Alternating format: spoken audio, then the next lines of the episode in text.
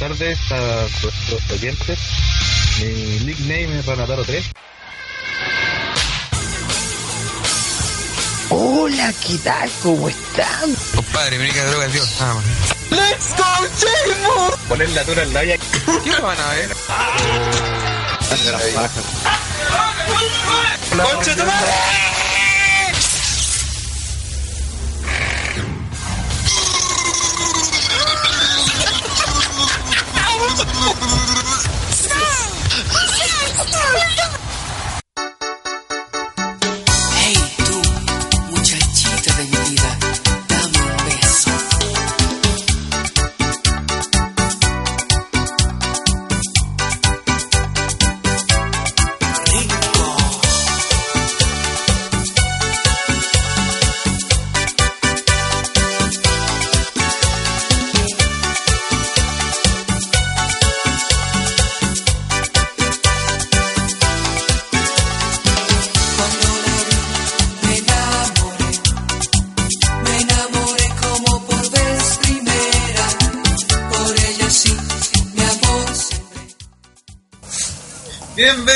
Una vez más al podcast de OTTR.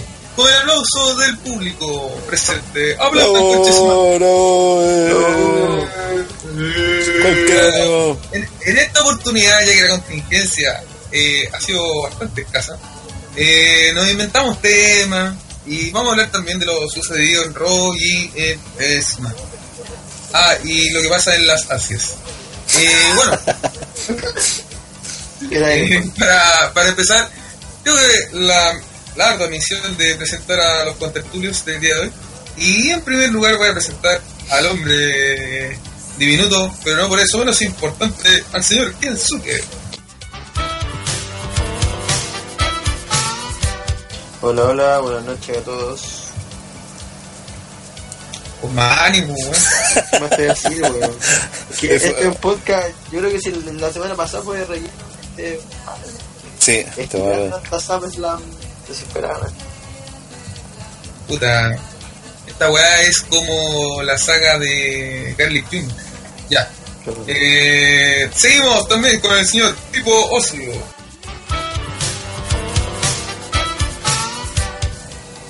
Oye, hola gente, día de lluvia aquí en, en las costas y, y nada, weón, podcast de relleno pero de aquellos. Eh, bueno, también está con nosotros el hombre que tiene depresión por ser un obeso mórbido, Pepe Tapia.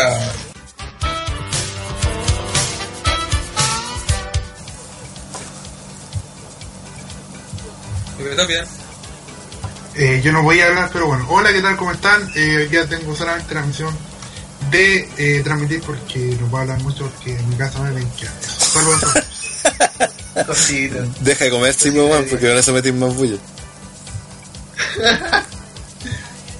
Bueno, también como lo escucharon está el viejo podrido, el más nefasto de todos, Ranataro.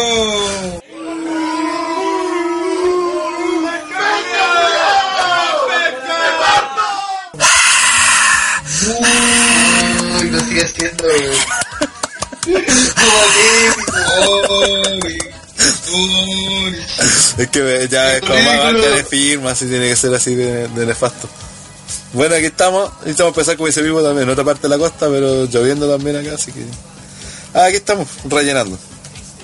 Y Neo dice que se escucha mal, no sé por qué. Eh, Pepe Tapia se escucha mal, atenti. Saludos a, a Neo. Sí, Gabriel Sánchez también dice, bueno cabros, es idea mía, se escucha como remix. Y después dice, se escucha como el hoyo, cabros. Como remix. Se escucha como el hoyo, bueno, entonces está como de costumbre. Eh... Kensuke, mover esta wea, adelante.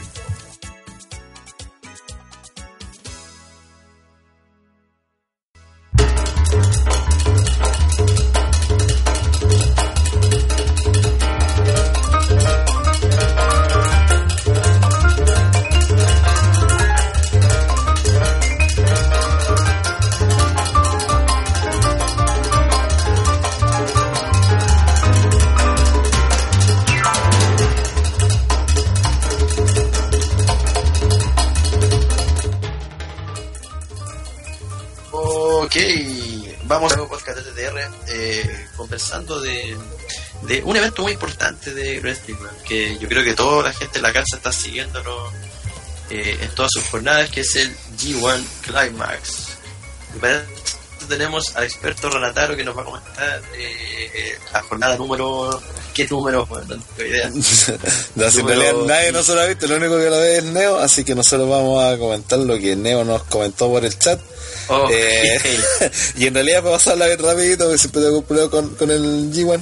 Así que no queremos dar mucho la lata, simplemente decir que el G1 va en su fecha 16 de 19. Eh, las últimas fechas son el viernes, sábado y domingo, según dijo Neo, donde se va a conocer los ganadores de cada bloque y eh, la final para ver quién va a ser el, el campeón de esta edición 2017. Eh, en el bloque A, el, el que va ganando es Tetsuya Naito, con, o sea, está empatado entre Tetsuya Naito y Hiroshi Tanahashi con 12 puntos. Le sigue Bad Luck Fail y Kota Ibushi con 10. eh, Hiroki Goto, Tomohiro Ichi y Zack Saber Jr. con 8. eh, Togi Makabe con 6. eh, Yoshihashi con 4 y Yugi Nakata con 2.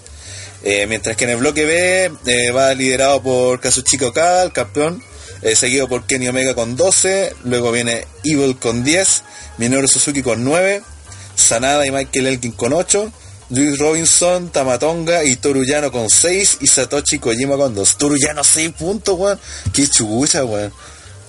Ya, bueno, eso, eso no, tenía, no tenía mucho que ver. Y es que no había cachado que penca tiene puntos, weón. Y tiene 6, weón. Ya, bueno, y según las recomendaciones del Neo de los días que ha visto, que son que fue entre el, el podcast pasado a este, son el día 11, 12, 13 y 14. Eh, Neo recomienda a la gente que quiera verlo el día 11, eh, vea eh, Ichi versus Nagata y también Ibuchi versus Tanahashi. Eh, también el día 12, eh, Neo dijo que ya no se cagó a Evil, no sé, a Elgin, perdón, no sé qué quiere decir con eso, y que revisen la pelea de Omega versus Evil. El día 13 recomienda Ibuchi versus Nagata y Naito versus Zack Saber Jr. Y el día 14 que revisen Juice versus Omega y Okada versus Evil. Así que eso sería sería como lo mejor. Eso sería lo, lo que ha pasado la última semana en G1 Climax, que como, como dije anteriormente, termina este domingo ya ya se va a saber el ganador. Así que eso sería. Don Heiki, mira, en, en- en el chat Don Heiki dice, son semis Tanahashi versus Naito y Omega versus Okada.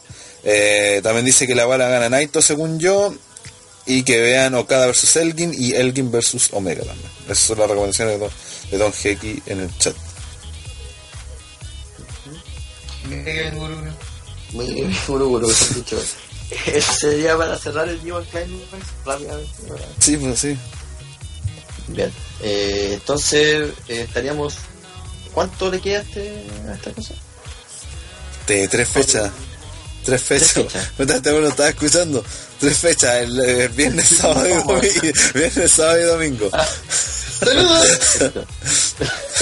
Eh, bueno, pasemos a Oye, la- no olviden que ah, esas tres fechas y el análisis va a estar obviamente. En OTTR, sí. Y bueno, y lo, lo- y lo que sé es que creo que a esta le, le quedan las peleas esas de Tanahashi y Naito, creo. Y también está la de Okada con Omega 3. Así que se va a dar.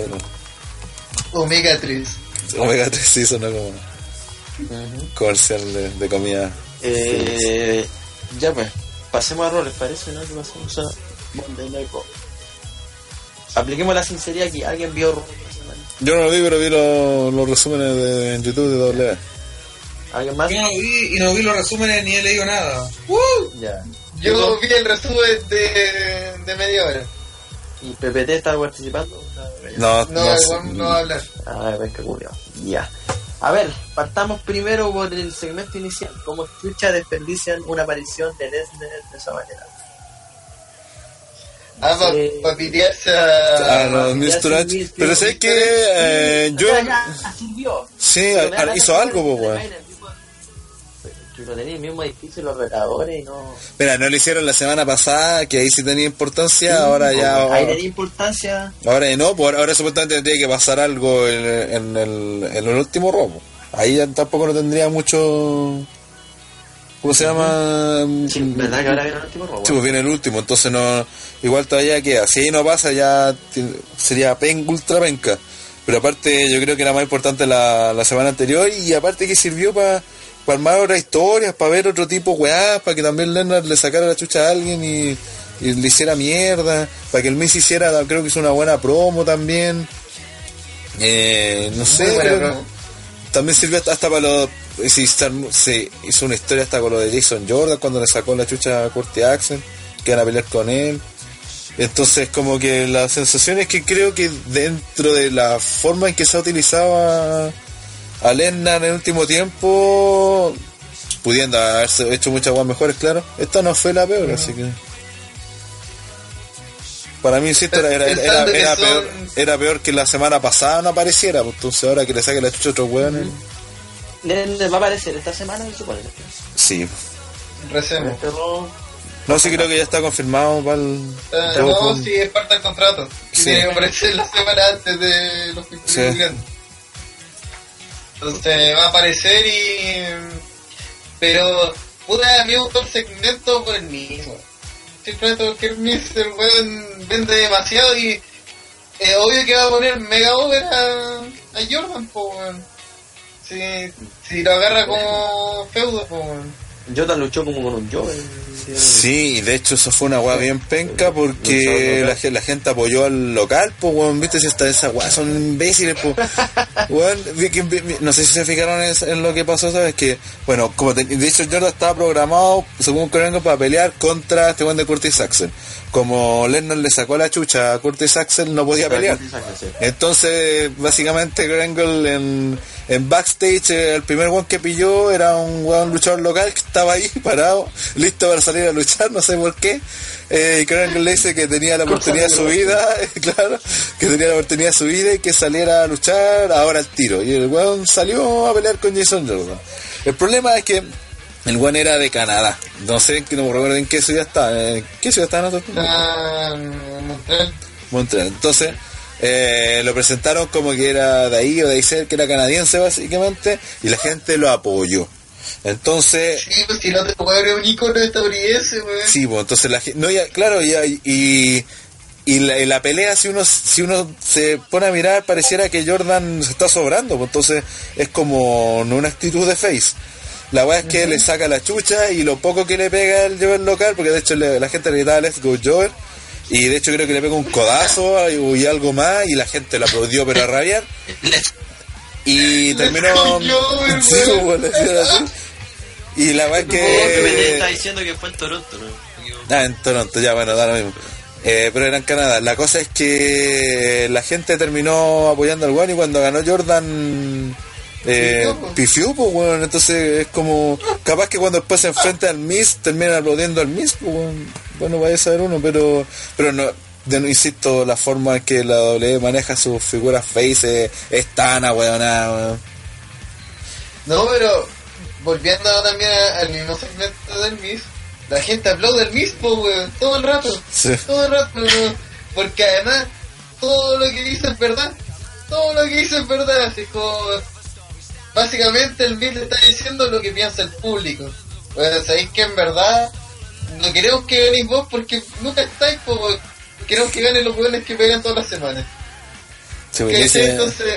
¿cómo, ¿cómo la gente no se va a bancar esa weá si es lo que cree? lo que sí dieron ¿Cómo a- no va a aplaudir esa weá? dieron a entender que Lennart podría retener. Me pareció que el- Sí. Eso fue quizás lo único malo de la promo, porque el Miss, de hecho, claro, como dice el Pipo, le dice directamente, aquí la weá no es, no es si vaya a perder o no, es quién va a ganar el título, quién del otro tres va a ganar el título. Entonces como que en el fondo se está diciendo, no, no va, no va nada a perder. Y aparte que extraño porque el Lennart tiene fechas confirmadas de hay publicidad en la ciudad y toda la weá para septiembre, po. o sea, para el otro próximo mes básicamente. Entonces es como raro esto de que, que pongan en juego su, su futuro en, en la empresa si tiene confirmada fecha en, en un mes más nomás, si no es tanto. Puta, puede ser para Eh, generar historia y como... Hola, despedido, recontratado el mismo día. Sí, weón. A- ¿Aló? Sí, el Big Show. Sí. Ah, verdad, que ahora sí hicieron No, pero. Un momento de todo. Pu- puede ser hasta el regreso de Miss McMahon. O algo así, un regreso de alguien que diga, no, pues, pues tú debí... Oye, a todo esto darla- yo vi este segmento y hay algo que me llamó la atención. ¿Qué cosa? ¿No se supone que la gente no debería apoyar al Miss? pero igual lo apoyan. Imposible no apoyar el mismo. Pero es que el buen es Gil, po, weón. Pero es demasiado bueno. Oh. Pero, Pero es demasiado hit, como la gente en, no... en ese sentido que el buen hace bien la pega. ¿No, ¿No piensan ustedes que quizás sería un buen momento para virar los face? No. No. Porque es que lleva No, mucho tiempo. Pero está si la- es que pues, la- si- mira, si si- si la- funciona, La gracia es, es lo mismo, insisto, porque los face son penca, weón. Entonces la gente termina apoyando al Gil porque los Gil siempre son los que más destacan, los que se ven bacán, los que lucen, los que lucen bien. Entonces por eso la gente apoya a los Giros, weón. Pues, imagínate que el Miss, todos los Miss TV, que ahora hay que pensar primero, todos estos tipos de segmentos, la mayoría casi nunca se realizan. En el punto de ¿cuántos highlight rail existen? ¿20? Ni cagando. ¿Cuántas cabañas de Carlito existen? ¿Tres? ¿Cachai? ¿Cuántos shows de los Pips existen? ¿Cuatro? En cambio, el Miss TV, que va a ser un segmento lo más seguro de una sola vez, es toda la semana ahora. pues, Y Sí. toda la semana, el Miss se basurea a un weón, le tira un montón de mierda encima, y después le sacan la chucha, pues, weón. Es perfecto. Es catarsis así pura. Porque. Caso, esta weá me recuerda mucho, bueno, eh, salvando las diferencias, con la weá que hacía Wade Barrett, weón. Va- sí. Barney Barrett. Sí, porque era llegar, trolearse a alguien y irse. Yo creo que esa tarea está más en. en. Elias. Sí. De hacer algún weón que moleste, sí. Más Sí. molesto que hincha wea. Yo me acuerdo de una de las últimas apariciones de Banjo Bar, fue buena, weón, fue para el Rumble del 14, si no me equivoco. Que el weón decía, fue cuando peleó con Orton, no sé si fue también 14 o 13. No sé si se acuerdan. Para lo de Lulu. No, weón, no. Es que la ¿Se wea, saca- Está bueno. la wea que sacaste. No, es que ahí el weón se metió. Es que me acordé, weón, porque digo usted. Y claro, la gente, weón, la, la prendía al tiro, ¿cachai? El weón entraba así un par de weas, la gente se, se prendía al tiro. Y creo que al Miss le ha pasado, ¿cachai? Esta vez no se notó tanto porque el segmento abrió el show. Pero otras veces que el segmento ha estado a mitad del show, ¿cachai? O en la última hora, no sé, ha levantado el público. ¿cachai? Y, sí, inclusive con, con Barrett funcionó, ¿sí se acuerdan en su momento? Sí, no, sí funcionaba. Sí. Pero si ahora la gente corea el. Bienvenidos al show más. Esa weá que dice el Miss. Miss TV. La gente le sigue esa weá, ¿cachai? Entonces. Es más, parece que la gente ahora dice Awesome antes de Awful. Esto es como. weón. Es lo que pasa con Cena. Tantos años con el Miss que sí, a la mierda, si no puedo realmente odiarlo, ¿cachai? El weón es muy buen heel. Sí, demasiado buen heel. No, y aparte Entonces- que es para llevar también la contra también, pues si a la gente le gusta llevar la contra. Y sobre Sí, todo si la si después estás viendo que el face en esta historia, que es el caso de Jason Jordan, y no te dan ni una puta razón para que la gente de lo que lo apoye, pues entonces eh, entre, Pero mira, el ponen weón entre Jason Jordan mayas el de. Estados Unidos, weón. Mayas de Estados Unidos. ¿Qué, qué tipo de imbécil hizo esa lucha, weón? Sí, y durante la pelea asesora, entonces lo muestran como un heel para la gente, pues. Y quieren que después la gente no apoye al Miss.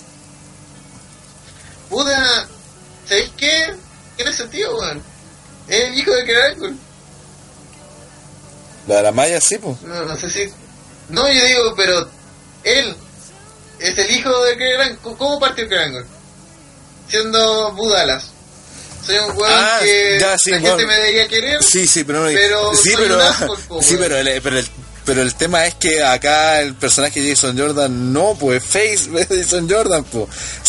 No Es que- es que no, pero es que es lo- es lo mismo de, de cuando decimos de, que de manejan. a ambos a Krangle y a Jason Jordan Face, esa historia va directo a la muerte. Sí, va directo a la muerte, porque no sabe manejar Face. Pero el tema es que es lo mismo que, pues, que decimos nosotros, por ejemplo, cuando. No, pues, ¿y cómo se va a enfrentar al Miss si el Miss es fe- el Gil? Es que ese, Ah, ese es el bueno, tema, eso mira. sí, pero el, te- después, el tema, pues, pero el pero- tema. Piensa, eh, piensa, a ver, a ver, Puta, dejar terminar. Es que Piensa el tema es el, el típico estereotipo que tienen los gringos de face para ellos, pero que en el fondo, si tú te ponías a pensar, son bien hinchas weas. Es como lo que decíamos de, de Roman cuando peleaba con Rusev el año pasado y molestaba a Lana, se metía con la familia de Rusev, pero al final el one era el bueno, guiño guiño. ¿Cachai? Y el malo era Rusev. Es lo mismo que hacía Cena, ¿cachai? Lo mismo que hacía Pero, Hogan. Cuando la- que la Hogan, se metió en una en Royal Rumble que gana cuando gana Ric Flair, él echa a Sid prácticamente para afuera simplemente porque Sid lo había echado limpio antes y terminó siendo el babyface y main event de WrestleMania y para todos pasó como ah el, el, el buen bueno, pero en realidad las actitudes que estaba teniendo eran de un buen bien, bien discutible para un buen bueno, po. pero ay, se la saca con eso. Y eso creo que le pasa a la doble porque Jason Jordan claramente el face de esta historia. Claramente la gente tendría que sentir empatía con el hijo eh, que recién se dio cuenta de, de que su héroe al final terminó siendo su padre, bla, bla, bla. Pero lo están, la forma en que lo manejan hace que la gente le choque y que prefieran apoyar al rival que Gil que él mismo. Jason Jordan el weón que está detrás de la manipulación de todo lo Yo Sí, salvaría, sería la un- distancia, yo salvaría la distancia porque al Miss la gente lo apoya. Y este buen de, de Jordan no. Entonces, a pesar de que uno haga guiño guiño, una postura del face y el otro, la postura del Hill, son muy diferentes los casos, ¿cachai? Porque este one de Sid con Hogan que tú dijiste, ahí evidentemente uno era el face, uno era el Hill, a uno lo apoyaban, a otro no. Acá no es lo mismo, ¿cachai? Acá eh, el Miss perfectamente podría ser el face. ¿Cachai? No, Entonces, po, eh, ¿cómo? Si ese eh, personaje del Miss es malo, po. Si el personaje es malo. Pero cuántas reacciones por rana, la, gente, la gente lo está apoyando, ¿cachai? Es el favorito del público cuando sale. Y esa weá es innegable. Sí, ¿cachai? pero por eso digo que ese es el problema, por eso está mal planteada la weá, po, por eso le digo que la doble está trabajando mal la weá, po, porque, porque no están... Gil- lo pueden volver Gil a Jordan, po, ¿cachai? Es que mira, la- lo ideal, lo ideal sería, como decía, creo que Pipo lo dijo recién, de que le- al final, a unos meses más, nos diéramos cuenta que, que, que a lo mejor Jordan ni siquiera era hijo de Engel, ¿cachai? Y que todo fue un plan de él, que termina siendo el turno, sería la raja, o que espera todo un plan entre Angle y él, que termina siendo el turn Hill, está bien. Pero por ahora el personaje está siendo presentado como face y no está recibiendo apoyo porque no saben manejar la situación nomás, po. O sea, no me digáis que aquí, que la, que la historia, que la W, de, lo, lo que quiere es, es que traten al Miss de Face y a Jordan de Hill. Porque no es así. No, pero que a- ahora que lo pienso, así más, más allá, es que no tiene sentido entonces eh, el luchador local, pues, weón. No, pues por eso te digo, si no tenía, tenía que ser alguien es que es demasiado demasiado tonto, po. ¿cachai? Claro, po. Si fue por Es eso que te es digo. demasiado innecesario porque puta simplemente esa lucha no estaba pactada, po, weón. Así de Bueno, si simple. hubiese peleado contra- pactada. Jason pelea con cualquier Jover, Si hubiese peleado, claro, por ejemplo, Vo- Vodala en vez de Curtis Axel y hubiese ganado Jordan, la gente hubiese tenido que apoyar a, a Jordan, pues, ¿cachai? Entonces, por eso digo, esa- de hecho, lo voy a denominar de la semana el buen que hizo ese segmento porque fue demasiado estúpido por la forma, el, de partida pelear con un luchador Pero, local, que luego vez- más salga con demasiado con la weá, como decía Pipo de la Maya de Estados Unidos, eh, que durante la pelea le haga weas como para creerse, para mostrar superioridad y que la gente claramente iba a apoyar al weón local, pues, bueno, era tan evidente. Pero que. Yo, ¿Sabes qué? Comienzo a sospechar que es una intencionalidad, weón. Puta, Hay demasiados cuando... factores como para que sea. Es que no puede ser una casualidad. Es imposible que sea una casualidad porque esto es un espectáculo. Y tampoco creo que sea una imbecilidad del porte dando un buque como a decir esta weá es tan innecesaria porque, weón, están en Canadá, ¿cachai? Weón, eh, Yo creo que WWE sabe que en Canadá como es el público mejor que cualquier otro weón. Saben Sí, que odian a Cena, saben que todas las weas muy americanas la van a putear. Entonces, weón, un luchador local que está así en la nada y Crackle dice, ya anda, como la oportunidad de tu vida, la oportunidad de tu vida, es como demasiado, weón. Pero bueno, ¿sabes por, ¿sabes por qué yo, creo que, que, que es simplemente ahueonado? Porque la misma weá que vengo comentando hace no sé cuántos meses de W que hace perder a los yokales. De, de hecho, después al día siguiente van a perder Tate Dillinger y Sami Zayn en Canadá, una pelea que ni siquiera era necesario que perdieran. ¿Cachai? Jinder Sí, Mahal, que la gente trató como local, también perdió. Claro, ni siquiera era necesaria esa pelea, tenían que dar una pelea que ganara o que al final, por último, terminaran haciendo ellos el ataque o ayudando a los New Day, celebrando todo, ¿cachai? Pero no lo hicieron, ¿cachai? Dejaron mal a los buenos. Por lo mismo hicieron perder a Bailey de local, a Sacha de local, a Charlotte de local, a AJ Styles también le hicieron perder de local. Si, weón, digo, eso, porque ellos creen que generan hit y toda la wea, si son muy imbéciles. Y es por eso, no, no, es, no es que tengan un plan de no, si este es un plan estratégico. No, simplemente son hueones y creen que esa es la fórmula, pero están claramente equivocados. Road Dog y obviamente, claro.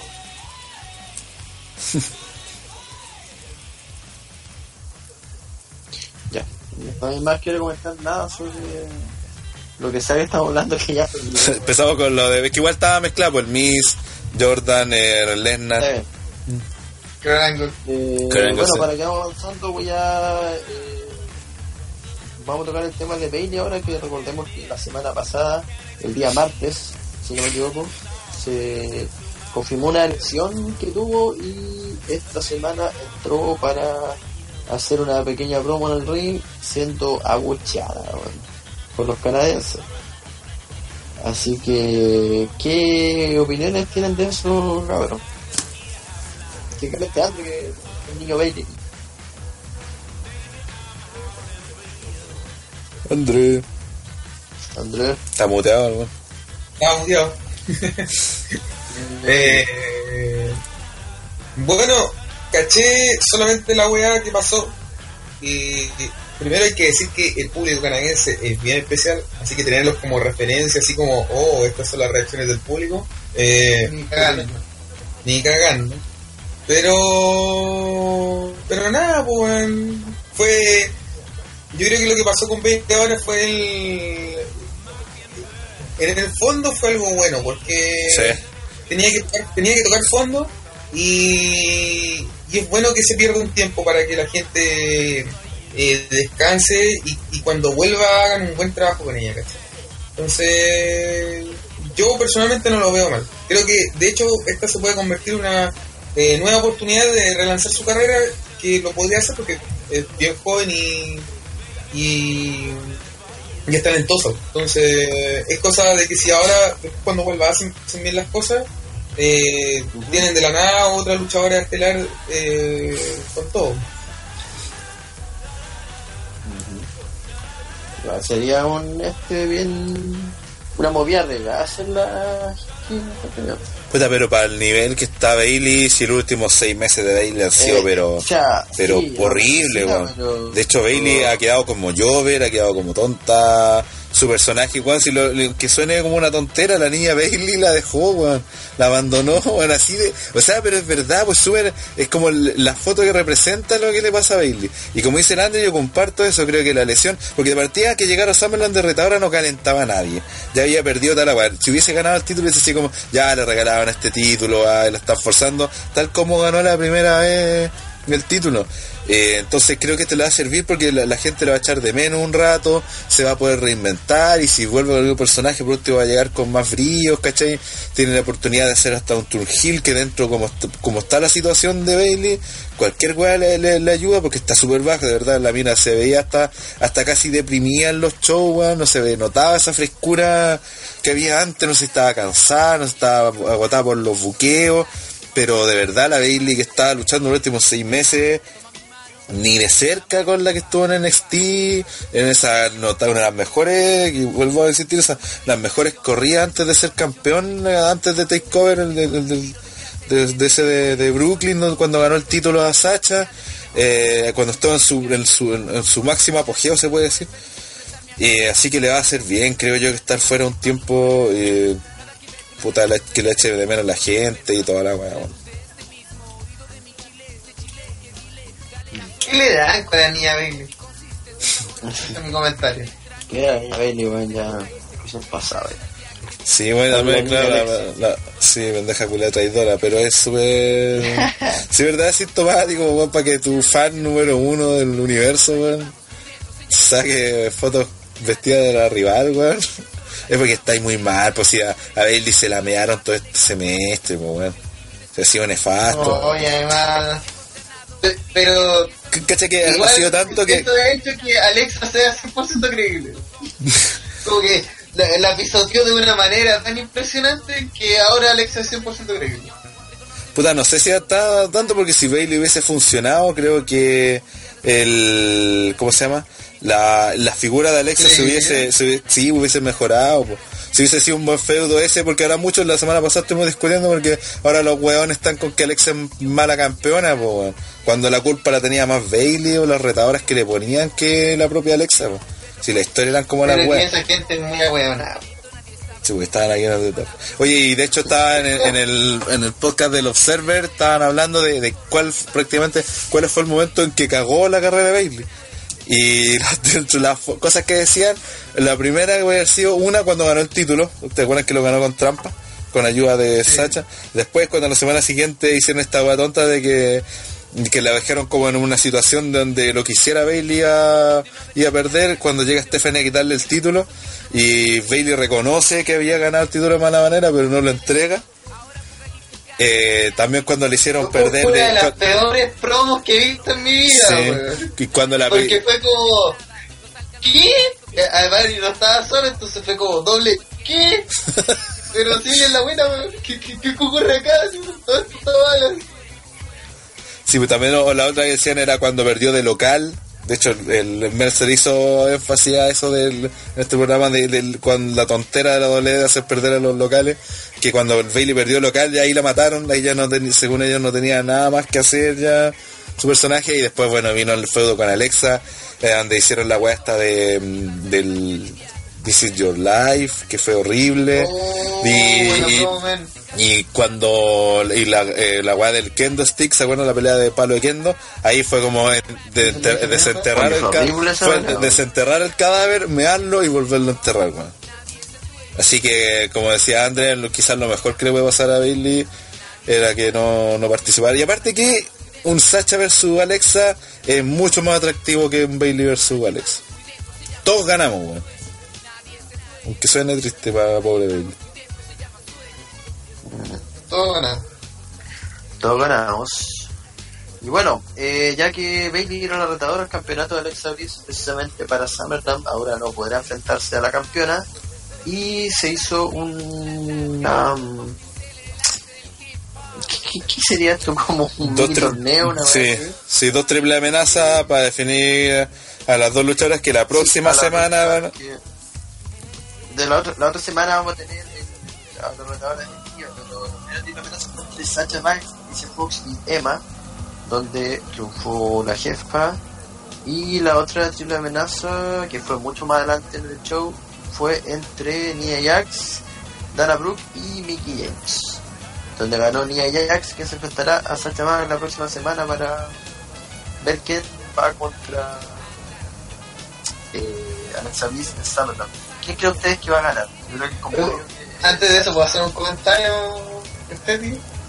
Y Sí. que obviamente el público me, me- tal vez me va a tratar de misógino, pero si comenté que casi Ojono estaba gordo, ¿por qué no puedo comentar que Dana Brooke está bastante pasada de peso? y le ve bastante poco atlética. Yo creo que dejó las pesas, tiene que ser eso. Sí, man. Porque Dana Brooke era fisioculturista, si no me equivoco. Como que así llegó a llegó a, a NXT por esa weá del Arnold Classic, cuando hicieron un show allá. Un par de weas y entre ellos iba Dana Brooke. Sí, no, y, y de, y de hecho creo que todavía está compitiendo, es que a lo mejor está haciendo weas de, de más fuerza, de esa, como cuando hacer esas pesas culiadas, cuando empiezan a aumentar el peso, y ahí necesitáis más, más físico, se supone, creo yo. Claro. Expertos en el tema. Pues acá. Pero bueno, yo creo que ahora vamos a pasar a hablar de un favorito que entró a hacer una promo invitando a su nuevo compañero Big Show, me refiero a Amore, que sigue haciendo el ridículo como todas las semanas. Eh, pero fue interrumpido por eh, Carlos Anderson. Producto de eso se pactó una pelea entre ellos dos de... eh, no sé qué opinar de esto, pero... Eso hueveando, weón. ¿Qué vas a decir? Eh, Rana, ¿qué, ¿qué opinas tú de este segmento, la verdad? Porque ni siquiera podía llamarle lucha, weón. Puta, no tampoco, no sé de qué mucho opinar. Fue. No fue como para tan. Al fin creo que Kenzo le logró pegar alguna vez que sea a Cass. Eh, y No sirvió de nada. no sirvió de nada. Y pues que en realidad no sé más qué opinar de esta weá. Weón. Ah, y que. Ay, tenemos Bueno, lucha eso se confirmada. pactó la lucha prácticamente. Sí, weón. Que es la peor Pero- del mundo, pero... Weón, el tema está en que eh, el Big Show fue el Big Show así. Y, y otra vez que la derecha más poderosa de bla bla. Y que ¿al- alguien ha, ha superado el que, que un punch. Bueno, esa es una gran pregunta porque yo, bueno, te, pe- empieza a buscar quién entonces porque no estoy seguro de muchos buenos que que hayan al Cabo ya. Pero quién? Vamos a buscar. ¿Recordáis o no? Pero no, es que yo estoy seguro que debe ser uno de los finishers más cuidados de... No recuerdo a, a casi nadie que haya tenido un Nirfal después del Cabo Punch. De que, ¿Cómo te sacáis no Yo sí recuerdo dos. ¿Quién? Sí. A Sheamus, cuando tuve el feudo con Sheamus. Ya, ¿cuándo? ¿Qué? Ya, ¿cuándo fue eso del Eh, Sí. Sheamus eh, eh, ganó el Rumble, ¿se acuerdan? Sheamus Ya. le, hice- le hizo el, la Brock Kid a Show y Show la resistió. Y después Show también después él le pegó el, la wall del, com- del combo y también lo resistió. Y después eh, al final este weón de Sheamus eh, le iba a pegar la Brock Kid, pero Big Show como que la quiere y pega otra vez el puño y ahí le gana. ¿Se Eso fue la Hell in a Cell, No me acuerdo, que, pero la weá es que la aguantó un... pero no la aguantó el Kyo Patch. Se salvó Sí, Sheamus del Kyo Patch. No, Sheamus se salvó del y no se lo pegó. Eso fue. No, no, si se lo pegó. Si los dos se pegaron su finisher y los dos lo aguantaron. No, no sé, No, yo de verdad no- cuando- me De hecho, yo- yo- No, el el No, no, De hecho, yo, yo pondría, no sé, al Lennart Esa weá quizá, o el Taker, una de esas, y se- alguien se está escuchando mal, también lo aguantaron. No soy yo, Esa weá fue en Hell in a Cell antes. Y me acuerdo que ahí fue cuando Sheamus le ganó el campeonato a Daniel Bryan. Llevaba caleta siendo campeón. Y cuando el weón le pegó el Kyo Patch, también dije, puta la weá, se lo va a sacar. Y el weón no se lo sacó. No, Y ahí no, no, empecé no, a- no, a no, no. dimensionar. No tenía nada que ver Daniel Bryan aquí. No tenía nada que ver Daniel Bryan. Estoy hablando de la corrida de campeón de Sheamus cuando ganó el Rey Ramos. Llevaba su reinado No, nefasto. No, Por eso, no eso, eso te digo, el weón le había ganado el título a Daniel Bryan en WrestleMania y esta Sí, po. el bicho fue en Hell in a Cell. Llevaba caleta de meses como caleta Cuando era face. un reinado Sí, pero horrible, horrible, horrible, ¿cachai? Y el Big Show terminó quitándoselo, weón. Sí, pues, era una buena lucha. Mira, vamos a averiguar quién, quién se ha sacado el Patch. Pero Sí. antes de eso. Sí, digo, eh, claro. Bueno, digo, que sea y sí. Y creo que el Undertaker también. Yo creo, yo Ya, creo que Lennart, ellos sí tendrían que habérselo sacado, pero así como un Nirfal así con el que Punch no recuerdo mucho. Vamos a verificar. Eh, bueno, además de eso se confirmó la lucha de eh, Bray Wyatt con Finn Balor. Para eso, ¿no? Oye, puedo decir una weá. Puta, yo so- siempre creo que desde que estaba en NXT, apenas debutó, incluso pasando por la horrible Inferno Match y el pésimo buqueo inicial que tuvo la familia Wyatt, donde casi los mataron. Eh, siempre he sido fan de, de Bray Wyatt. Eh, siempre me ha gustado su personaje. Siempre he reconocido también que, que luchando no es un gran luchador, que tiene harto rip y bla, bla, bla, pero que merecería por todo lo que envuelve a su personaje, da muchas weas mejor. Pero últimamente ya me tiene aburrido lo- la historia de, de Bray Wyatt porque eh, literalmente el, el formato es el weón está buscando a un weón porque sí, hace promo hablando weas que nadie entiende, que no llegan a ningún lado, pierde el feudo, después desaparece un rato, que aparece, que vuelve, agarra a otro weón porque sí, dice weas que, no, que nadie entiende. No tiene sentido. Y, claro, y se va repitiendo el ciclo desde el 2013 en adelante y, mm, y cuando logró el título parecía al fin que iba a tener una wea que al fin iba a lograr algo, entonces al final es como que ya, ya pasó eso de que la credibilidad, esa wea de, de- que puede perder cuando quiera prácticamente, de que se lo quiera, ya me empezó como a... que para mi caso, como que ya llegó a, su límite, ¿cachai? Ya el feudo pasado con, con Rollins, que encima lo ganó y nadie se acuerda que lo ganó, fue así de nefasto. Eh, Weón, acabo de. Estaba, estaba buscando en mi recuerdo. Oye, weón, ese pedo con Rollins. Perdió, weón. Yo decía, perdió Wyatt, weón. no, pues lo ganó. Pero lo ganó, po. Lo ganó, pues nadie se acuerda. Eh, así de mierda, weón. Sí, Eh, así de poco memorable. entonces ya, ya lleva como, ya el año pasado ya estaba como bordeando esa weá de que, de que ya tenían que empezar a ganar, por último hacer una weá distinta, porque al final si te fijáis las promos, es cierto, dice weá distinta, las promos son buenas, pero la promo tiene que tener un sentido también, porque es llevar por un lado al luchador, hacerlo avanzar, eh, y que el rival también avance. Hoy en día enfrentarse, enfrentarse con Bray Wyatt de verdad no, no otorga mayor prestigio, se sigue viendo como un relleno, todos lo entendemos así, todos sabemos que Wyatt no va, no va a volver al main event porque le gana a Valor o porque no le gane, eh, tampoco si lo hacía con Rollins, entonces es como no ya sea relleno.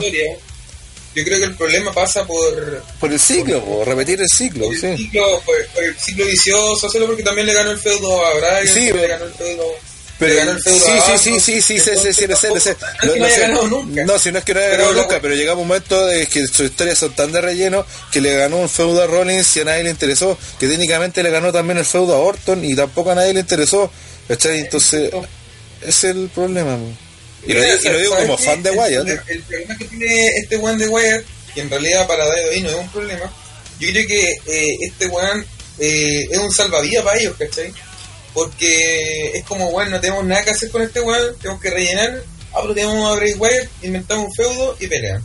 Ya, por, por, por estos meses, porque más adelante seguramente tenemos planes para este weón. Ya, ok. Puedo. Después, otra vez, y así, así lo ocupan con todas sus superestrellas. Es como, bueno, necesitamos que rellenar con alguien, puta, menos mal que tenemos este buen de Bray Wyatt. Y creo, rememorar, yo no sé si sea así porque puta, era un niño y no me acuerdo, pero eh, parece que eh, el Undertaker de alguna manera también cumplía esa función cuando no iba por el título, que tenía Sí, el feudo, alguien, alguien, alguien se, se encabronaba con alguien o una wea, ah, ya, y feudo con el Taker por dos o tres meses, ya. ¿Por Sí, qué, tal puta, cual. por qué? Sí, Después, tal otra vez, y otra vez, y otra vez. y pasó años, así. y años así, claro. Entonces, a mí me da la impresión que eh, con Wyatt va a pasar algo similar. ¿Y por qué pasaba con el Taker? Porque puta, porque les convenía de ir, porque era bueno, no tenemos nada que hacer con este weón, pero tenemos el Taker, hagámoslo luchar, y tenemos un- lo tenemos unos meses ocupados. Después, oye, este otro quedó desocupado. Ya, el Taker ataca al Taker porque sí, y listo. Y ahí tenemos otros tres meses ocupados este weón. Oye, y yo espero que esto termine desencadenando en que más adelante Bray Wyatt eh, llegue algo. Pero siempre hablamos de los procesos. Eh, y menos mal eh, que Bray Wyatt es joven, es súper joven. Entonces, eh, de alguna manera, eh, no hay tanto apuro en ese sentido, ¿cachai? Tiene la misma edad que el Undertaker tenía el 95, entonces estamos hablando de que todavía le queda mucho mucho por dar cubo todavía. Pero es que uno, como vivimos en la guay de la inmediatez, queremos, bueno, ahora. No, es que la, ahora. la, la diferencia está en que, sí, cierto lo que decís, de hecho, muy parecido. Sí, completamente. El, el hecho está en que nosotros, de partida, lo que vimos del Undertaker en las peleas en pay-per-view nomás, porque che, no veíamos todos los feudos completos, no veíamos toda la semana. Eh, Ahora, en cambio, hemos visto a Bray Wyatt hacer las mismas promos, básicamente, o el mismo formato de promo, todas las semanas, pues, ¿cachai? Este mismo ¿sabes año ha hecho esa weá. Hay algo que la gente olvida, pero que no fue hace tanto, porque de eso sí me acuerdo. eh, cuando el cuando estaba la cuestión de las divisiones de marca, ya había vuelto el Undertaker con su personaje como tal. eh, se demoró, ¿cuánto por ir por el título? Una caleta, pues, weón. Estuvo como hasta el 2007. Me parece que antes no había peleado con el título. Y yo que si- siempre veía SmackDown, todo el tiempo lo, enfeuda- lo enfeudaban con puros weones así, guareros.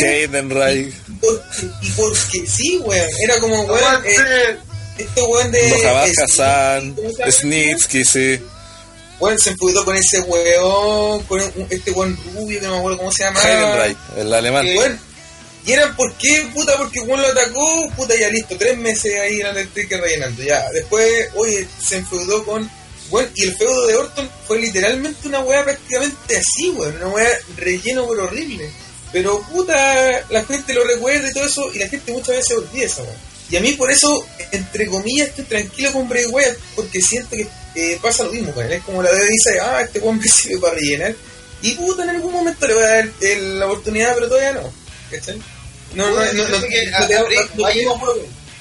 A Bray Wyatt le falta un feudo en el que a él lo hagan brillar. Porque Eso, normalmente sí. es él El- a que hace brillar al otro. Entonces, obviamente, eh, el weón demuestra que es demasiado bueno en su trabajo. ¿cachai? Es que sí, lo encuentro que Bray Wyatt Pero tú no encontrás que el mejor Wyatt falta- hoy por hoy es el mejor weón como show, como Pero personaje, como gimmick. Wyatt le hace falta onda ganar el Rumble y después tener un, una corrida como campeón durante meses y que... Sí, po. Si- Siento que a Bray Wyatt le falta un feudo bueno, memorable para él, donde él sea la figura y no el que está atacando constantemente, Mira, sino que ¿cuál es- y por eso el feudo de Orton pintaba bueno porque vimos a Sí, un Bray Wyatt vulnerable, weón. Sí.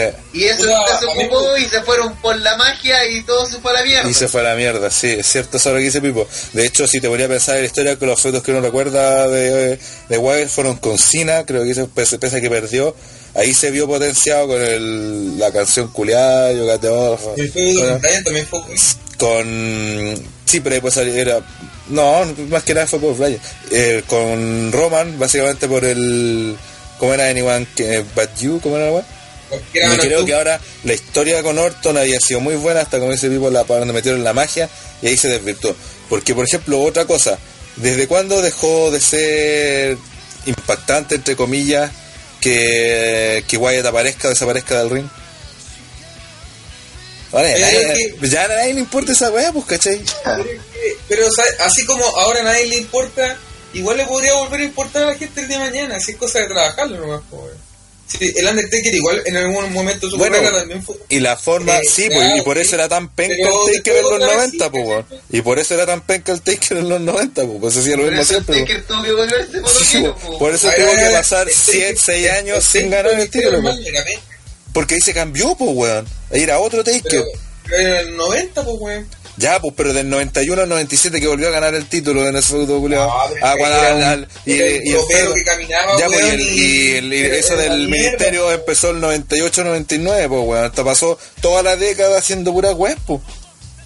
Pero si weón era basuril, pues, weón, ¿qué quería? Por eso te digo, pues, que, que Wyatt le pase lo mismo. Es que eso es lo que estáis comparando, pues. Es que mira, yo, yo lo único que digo que eh, con, con Wyatt, yo, yo personalmente, yo sé que ustedes están ansiosos de que, de triunfo y weá, yo con él estoy tranquilo. A mí me da más lata, de hecho, por los buenos que estén enfeudados con él. De hecho, ponte tú, este buen de ser Rollins, eh, ¿qué sacó con, por lo, lo que ustedes estaban comentando, qué sacó con enfeudarse con Wyatt? Nada. Antes la, la gracia de, de enfeudarse con Wyatt era que tenía ahí un plus, ¿cachai? Ganar algo.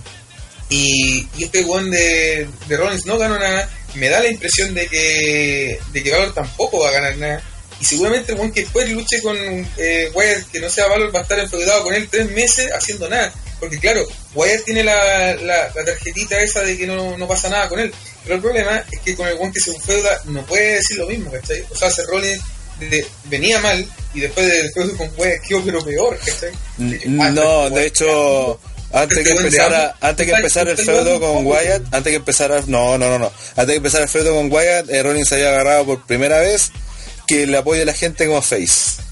Después con el feudo con Wyatt murió ese apoyo como face. Y ahí ya se fue a la chucha y ahora está reviviendo con, con ambos. Está más decaído que. Sí, pero justo en el momento después de WrestleMania, cuando le ganó a Triple po, H, había ganado, lo estaba logrando. Hasta que llegó pum, y fue como un, un abismo. Y, y es verdad eso, si, por eso digo, si lo que está rodeando a Wyatt, cada vez que pasa sigue siendo lo mismo, cada vez que ¿sí? Puta, no, no sé, weón, ¿no crees que también Valor está en una situación bien parecida a la de Wyatt? En el sentido de Yo- que nadie yo lo pesca, a nadie le importa lo que haga. compadre. Sí, pues, de que a nadie, a nadie le importa lo que haga, po. Tenga, tenga este feudo para que vuelva con el con la weá del demo. ahí yo creo que podría quizás resultar un poco. Sí, o- ojalá que lo, o sea, ojalá para los dos, pero por eso digo, yo como siendo fan de Wyatt, de verdad me está el, el- su, su fórmula de feudo, ya me tiene agotado, po, weón. ¿Cachai? Es más que nada eso. Si también entiendo eso lo del Taker, entiendo que de hecho ya fue campeón, entonces puedes volver a hacerlo en cualquier momento. Entiendo también lo que dice el Pipo, que en algún momento van a decir ya, ahora el turno de que el que brille sea Wyatt, eso también está claro. También comparto que es muy parecida a la carrera del Taker, de hecho siempre lo he dicho también. Eh, pero a mí como fan, como que ve, sigue esta weá constantemente, ver hoy en día una, una promo de Wyatt, un feudo de Wyatt, eh, ya no, no me genera nada, pues weón. Si un relleno, ¿por qué andamos con weón? Bueno, fue igual que a mí también, eh, no lo veo tan mal porque cuando eres fan de Ziggler, o sea, ya cualquier cosa. sí, eso sí. weón. sí weón, de, de hecho, de hecho, pues, ahí tenía un, sí, harta paciencia, sí, es cierto. Sí, Sí, eso. pero Wyatt es un grande, siempre va a ser un grande. Y además se come a, a Yoyo, weón, como te Ah. respeto, hombre. Eh, bueno, quería hacer un paréntesis porque les traigo datos, averigüé precisamente lo del Keio Punch. Y Andre tenía razón, pues. Sheamus fue la primera persona en esa lucha en zafarse del Keio Punch. Y además, el Big Show fue la primera persona que se salvó del Rocky en ese mismo combate. Ah, ya. Eso fue Y- entre 2012 y 2013, por ahí. Fue el año 2013, no, no 2012. 2012, ya. Y eh, llevaba, ya se y llevaba cuántos cuántos años atrás, con el KO Punch? Ya varios años, ya también con el... Ah. Eh, Sí. Pero espera, espera, espera, espera, espera, quiero decir algo. weón. No, ¡Mi pues si, poder es ilimitado! No, año pues, si el el... Punch lo empezó a usar en 2011. No, pues si el KO Punch lo empezó a usar cuando volvió de siendo como boxeador, guiño guiño. No, es que Ah. esa weá empezó a ocupar para la weá del con el feudo con el Floyd Con Mayweather. Sí, pues. Sí, Ya, pues, y eso fue antes de la y No. Antes de eso, No, eso fue fue el el mini feudo que presentó. 2007 esa weá. 2007, 2008, por ahí, por eso, por eso digo, o sea, que recién la hayan resistido primero el O 2012. sea, esa weá la que se llama WWE, una weá le llamaba. O era otro ese finisher, Weapon Mass Destruction. Weón, es, es- un cacho en los hocico, en fin. Ya bueno, pero la cosa es que hay dos personas que se han salvado del Kiyo Punch. Hay que adivinar quién es la segunda persona. Debería ser Lennar, No. el Taker. Daniel Bryan. Tampoco. ¿Andrés? ¿Cine? No, está todo equivocado. Braun Strowman, la segunda persona que salva el Kiyo Punch. Ah, Qué de- grande, Braun Este Strowman. año- de haber sido este año. Oh, de veras, Qué grande el hombrón, weón. Oye, Así que el pero- Kiyo Punch está bien cuidado. Pero han sido los dos únicos, la dura, en 10 años. Los dos únicos de la historia. Sí. Oh. Eso por internet, obviamente. Ya, no, no, sí, no, sí, por eso te digo, sí, yo también no, te- no tengo el recuerdo de que el André dijo, No, te conozco a ejemplo, dos, a Cena, ah, que André tengo el poder, claro, tiene el poder ilimitado, pero dijo, tengo dos al menos y empezó como si hubieran como 15. Chanta, culeado. Ay, la vieja culia llorona, Weón, no puede dos en que tengo 10 razón. años, dos en 10 años. Recuerdo, recuerdo dos por la vez de chiste. Y era uno solo, pues, de esos dos. Sí, que, que, weón, mí me consta que una vez le aguantó uno, weón. No sé por qué, estoy, Mira, seguro. el Roman está diciendo Pepe, te vamos a verificar eso. Puta, si le dice PPT, man. ¿Quién dice Bueno, que dice el chat. Ah, ya. Ah, el Roman. que que no. No, Vamos a si, si tienen algún dato de alguien más que te resistió el KO Punch, lo ponen en los comentarios, pero con fuente, por Sí, favor. y ese que ese, ese resistir significa que está haciendo la cuenta uno, dos y se levantó. Ya, no, Sí, no que, no un last man standing donde después Juan se para porque eso no cuenta como resistir o no resistir. Claro, po. Estoy hablando de saben, si, si, si saben de. Y que de después le ganó, y que después le ganó que porque Sheamus ni que siquiera ganó. Tal cual como lo hice yo, recordando el feudo, el Sí. pay-per-view, Sí. eh, rememorando la lucha, todos los detalles, así como lo hago yo, ¿me entiendes? Claro. yo. Con argumento ya, sí, al fin de un argumento. Andrés se quedó Bueno, bien. Podemos avanzar, No es weón. como el tipo asqueroso que llora nomás y se lo Dos en 10 años, conchito. Weón, estoy leyendo Llevamos una hora, Estoy leyendo algo, en, eh, bueno, estoy leyendo algo en Reddit y dice aquí que claro, pues, es lo mismo que me pasó a mí cuando leí esto, weón, que el KO Punch es uno de los finishers más protegiendo a la y que el hecho de que Braun Strowman se haya salvado de él es una weá pero gigante, Sí, weón. Oye, Eh, seguimos hablando de Raw y a mucho rato. De. Eh, sí, sí, pero bueno, grande Braun Strowman, bueno. Ahora, el más grande aún ahora. Oh.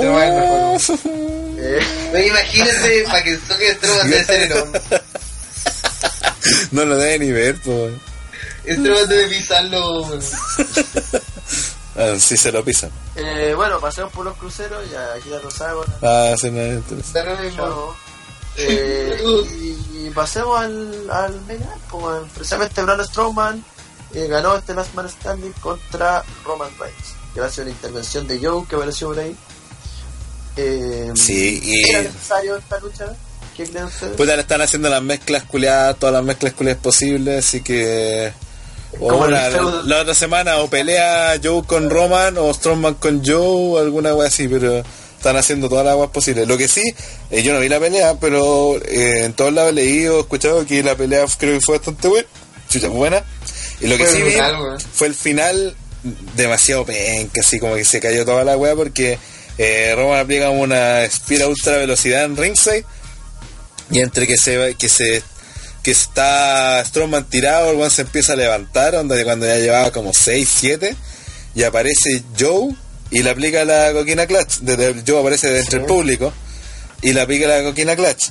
El árbitro para la cuenta y mientras todo el rato le aplica Joe la, la maniobra, Strowman sigue tirado en el suelo, muerto. De hecho, en un momento como que mira así como que le mueve la cabeza para adelante para ver dónde están los otros hueones y se vuelve a tirar para atrás. Y está, sigue muerto el árbitro ahí, llegan otro árbitro a revisar esto, ya. Después cuando queda medio muerto Roman, queda tirado, el árbitro recién reinicia la cuenta. Y todo ese rato, cuando, claro, por alguna razón, cuando iba como en 8 o 9, este weón de, de Strowman se para así como de la una, de, de, de la nada, así, ¡pam! y queda de pie y gana la pelea. Pero fue demasiado evidente que si que el árbitro la cagó, pues weón, si Strowman de haber estado tirado ahí un minuto, Sí, pues, weón. Strowman, él iba a hacer el Nilfal y ahí lo tenía tal vez que agarrar Samoa, pues, claro, pues. Y ahí lo esperaba así como el weón descansando y le hacía el conteo.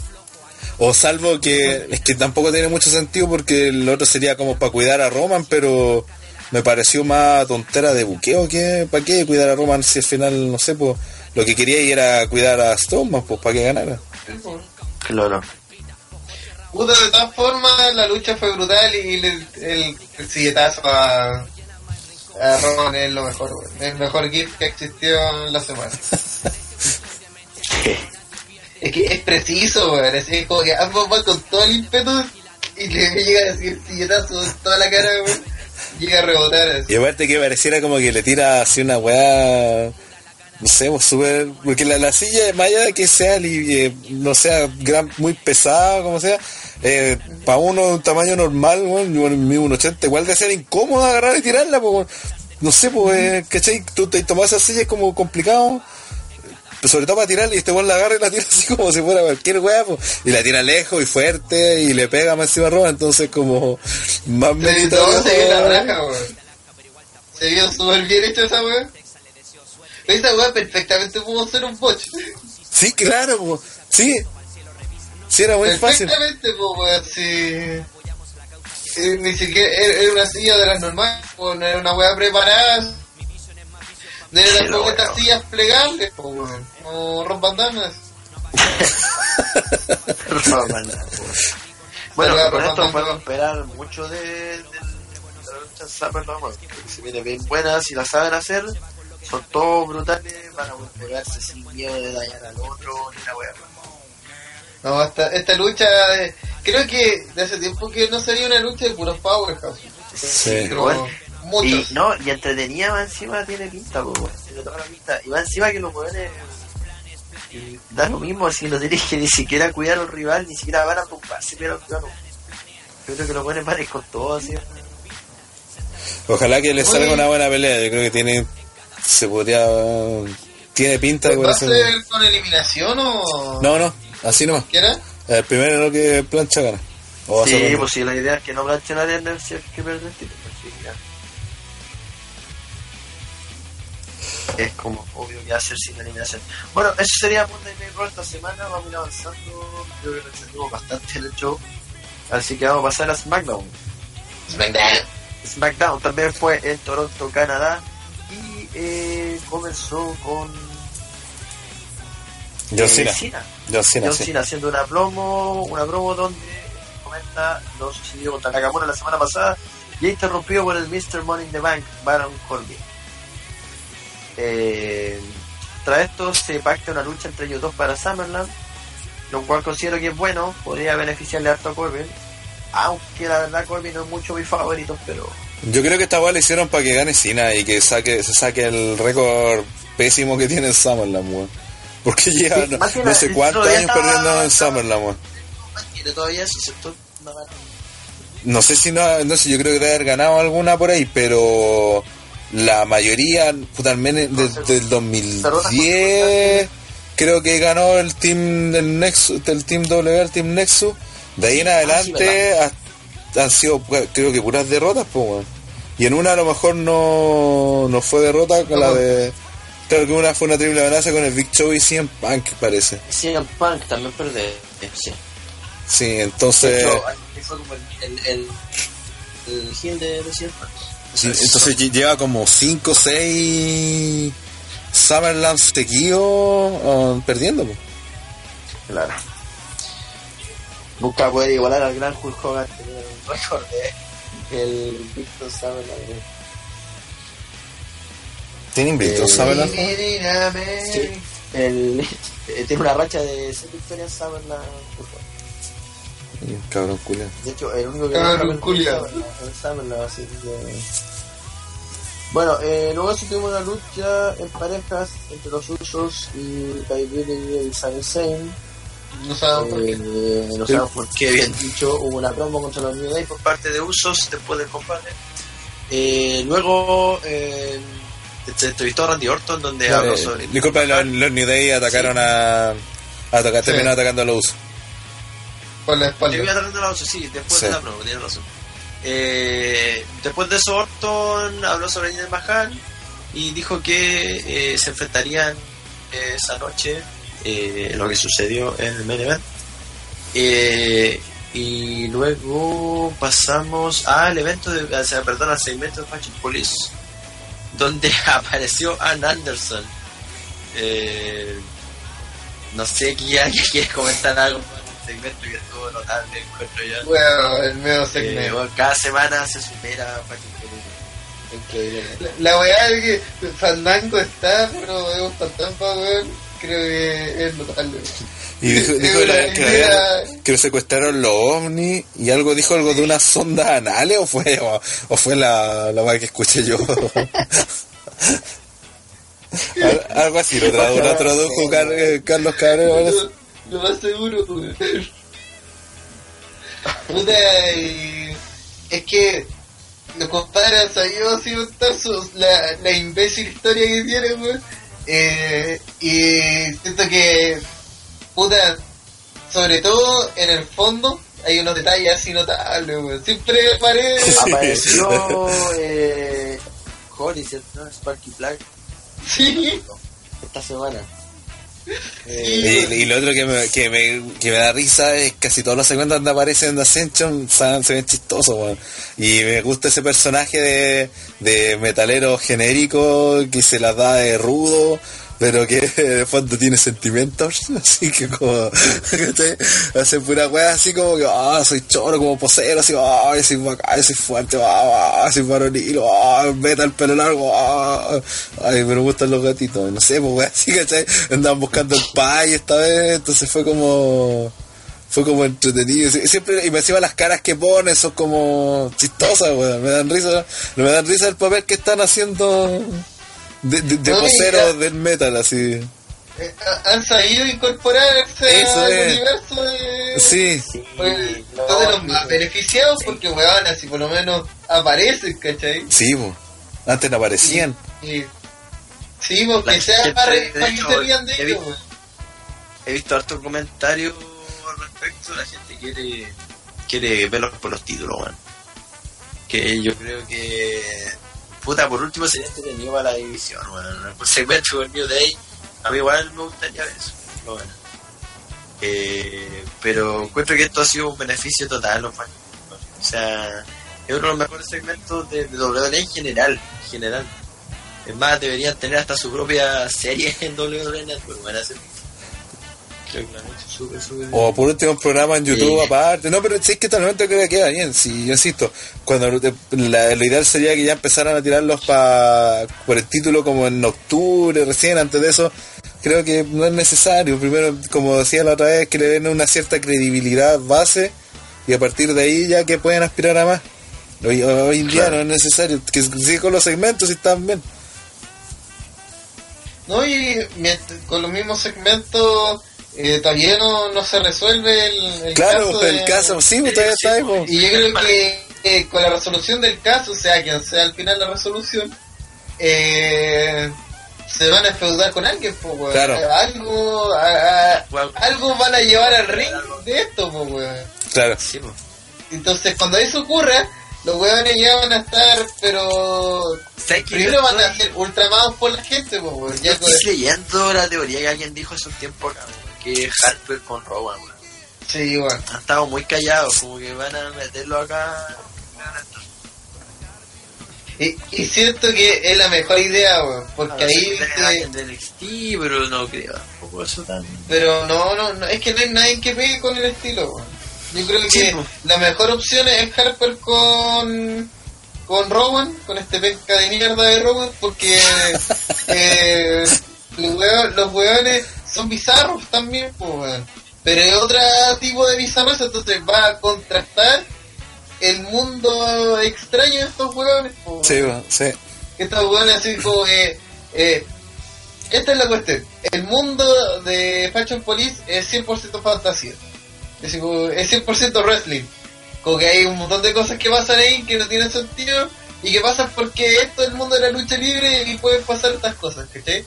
Pero el mundo de los de la familia Wyatt y de, de- de donde este es un mundo llamado Harper y Rowan, eh, igual son como una weá más costumbrista, po. Son como los rednecks, po. Eso es un miedo real. Mm. Son- entonces está como ubicado en, en la realidad, entre grandes comillas, porque estamos hablando de una secta con poderes mágicos. Está basado como en la realidad misma, weón. En cambio, la otra weá va a ser fantasía pura, va a ser una locura de feudo esa weá. Si lo realizan, si termina siendo no sé, unos huevos de X de NXT y tienen una lucha genérica disfrazado de alienígena a ellos. Puta, sería divertido, pero no sé si va a ser No lo que realmente eso. estamos buscando. weón. Lo más seguro es que va a ocurrir eso. Esperemos que no. Pero bueno, después tuvimos una lucha que fue un semi-squash, diría yo, bueno, entre Charlotte y Lana. Eh, terminó ganando Charlotte, obviamente, con una figura 4. Oye, ¿alguien vio el segmento después de, de, de Tamina con Lana? Quería revisar y se me olvidó. man.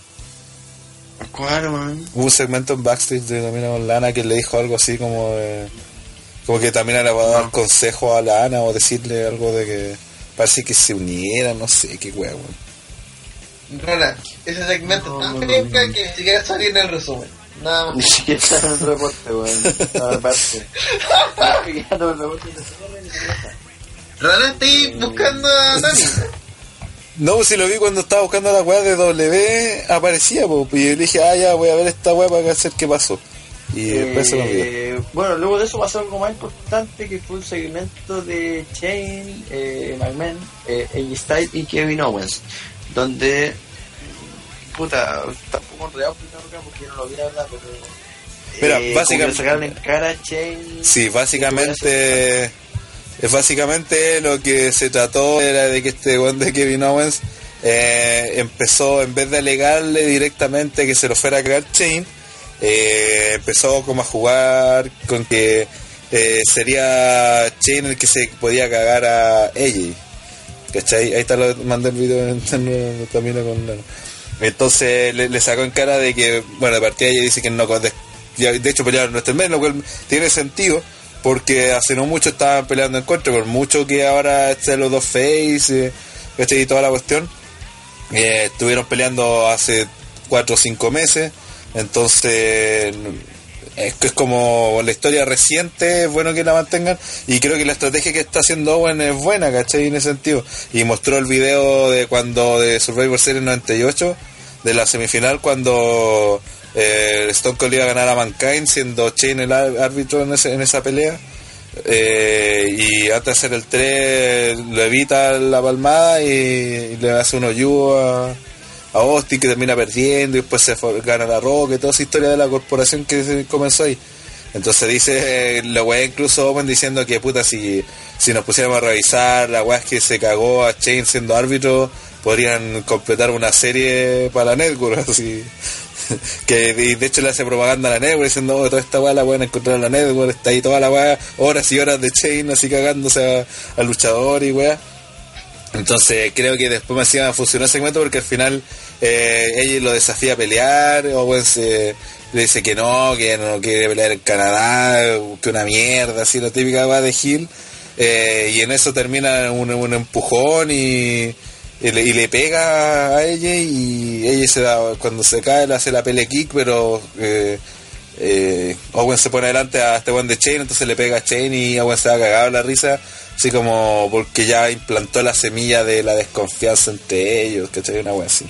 Entonces creo que la estrategia de Owens fue bastante buena y por eso me gustó el segmento. Vos. Tanto Eh. como el segmento de Lana y Tamina, supongo. Así ni lo vi, así que no, no puedo preguntar, era por si acaso. A nadie le importa un Bueno, hablando de weas penca, eh, hubo una lucha entre Carmela y Naomi. ¡Oh! Bueno, mira, puedo decir. Mira, Oh, Luis te de- culia mal. eh, eso te voy a decir también. Porque resulta que dentro de, de los videos que hay que pone W, eh, había uno de, Kate, de Katy Kelly eh, diciendo como lo, la- la- la- las cosas que había que saber más importantes de cara antes de SmackDown. ¿Cachai? Que era un video que salía antes de SmackDown. Y una de las cosas que decía de, de Tamina, de Naomi, era que eh, llevaba 85 días desde su última derrota en un mano a mano. ¿Cachai? Y lo cual igual es harto. Y dije, ¿cómo va a ser tanto si yo la vi perder con Tamina hace, hace poco? Y claro, a lo mejor tiene razón porque hace ha peleado tan pocas veces esta penca que, que además que hace dos meses y medio que, que no pierde. Y aparte que las otras veces que el feudo que tuvo en estos dos meses y medio donde perdió era con Lana, así que tampoco es como mucho. Así que bueno, quería com- comentar ese simple dato que lo dejaron así como, ay, 85 días sin perder, como si fuera la gran weá y perdí igual. Ten, culero. Con Carmela, Sí, weón. que por alguna razón no cayó. Ay, sí, weón. Coño, ese Edward color, ay. No, y además es muy penca Naomi, weón. Es muy penca, weón. Como les dije en el chat, representa todo lo que las divas Revolution querían demostrar que las minas sí pueden, esta mujer no puede y es la representante de todo. Es como la buena más limitada en todos los aspectos. Porque, weón, ¿cuál es su carisma, weón? ¿Cuáles, ¿Cuáles son sus movimientos de firma? ¿Cuáles son ¿Cuál es su personalidad además de que baila? Que baila con fluorescente. Qué una mierda, pues, weón. ¿De qué? No viste el nivel del hombre láser, weón. No merece ni gaviota, weón, la penca. Merece ser weón. y olvidada, weón. Eso. Saludo al hombre láser que nos ve en la casa. Me encima cuando eh, llega el momento en que es la, la, la bota, entre comillas, la penqueblea Naomi ya venía cayéndose, pues, weón. Y después me hacía ni siquiera pegar las cuerdas y se vio más falso que era chucha el golpe. No, Y y la patada también se tira antes, weón. Ah, sí, weón.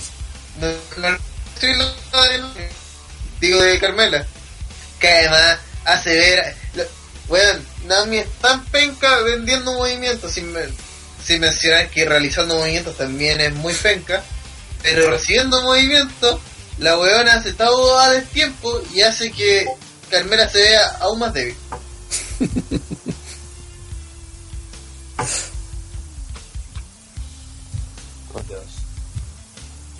Ya. Eh, después de eso vino el main event, si no me equivoco. Estoy revisando aquí, sí, exactamente.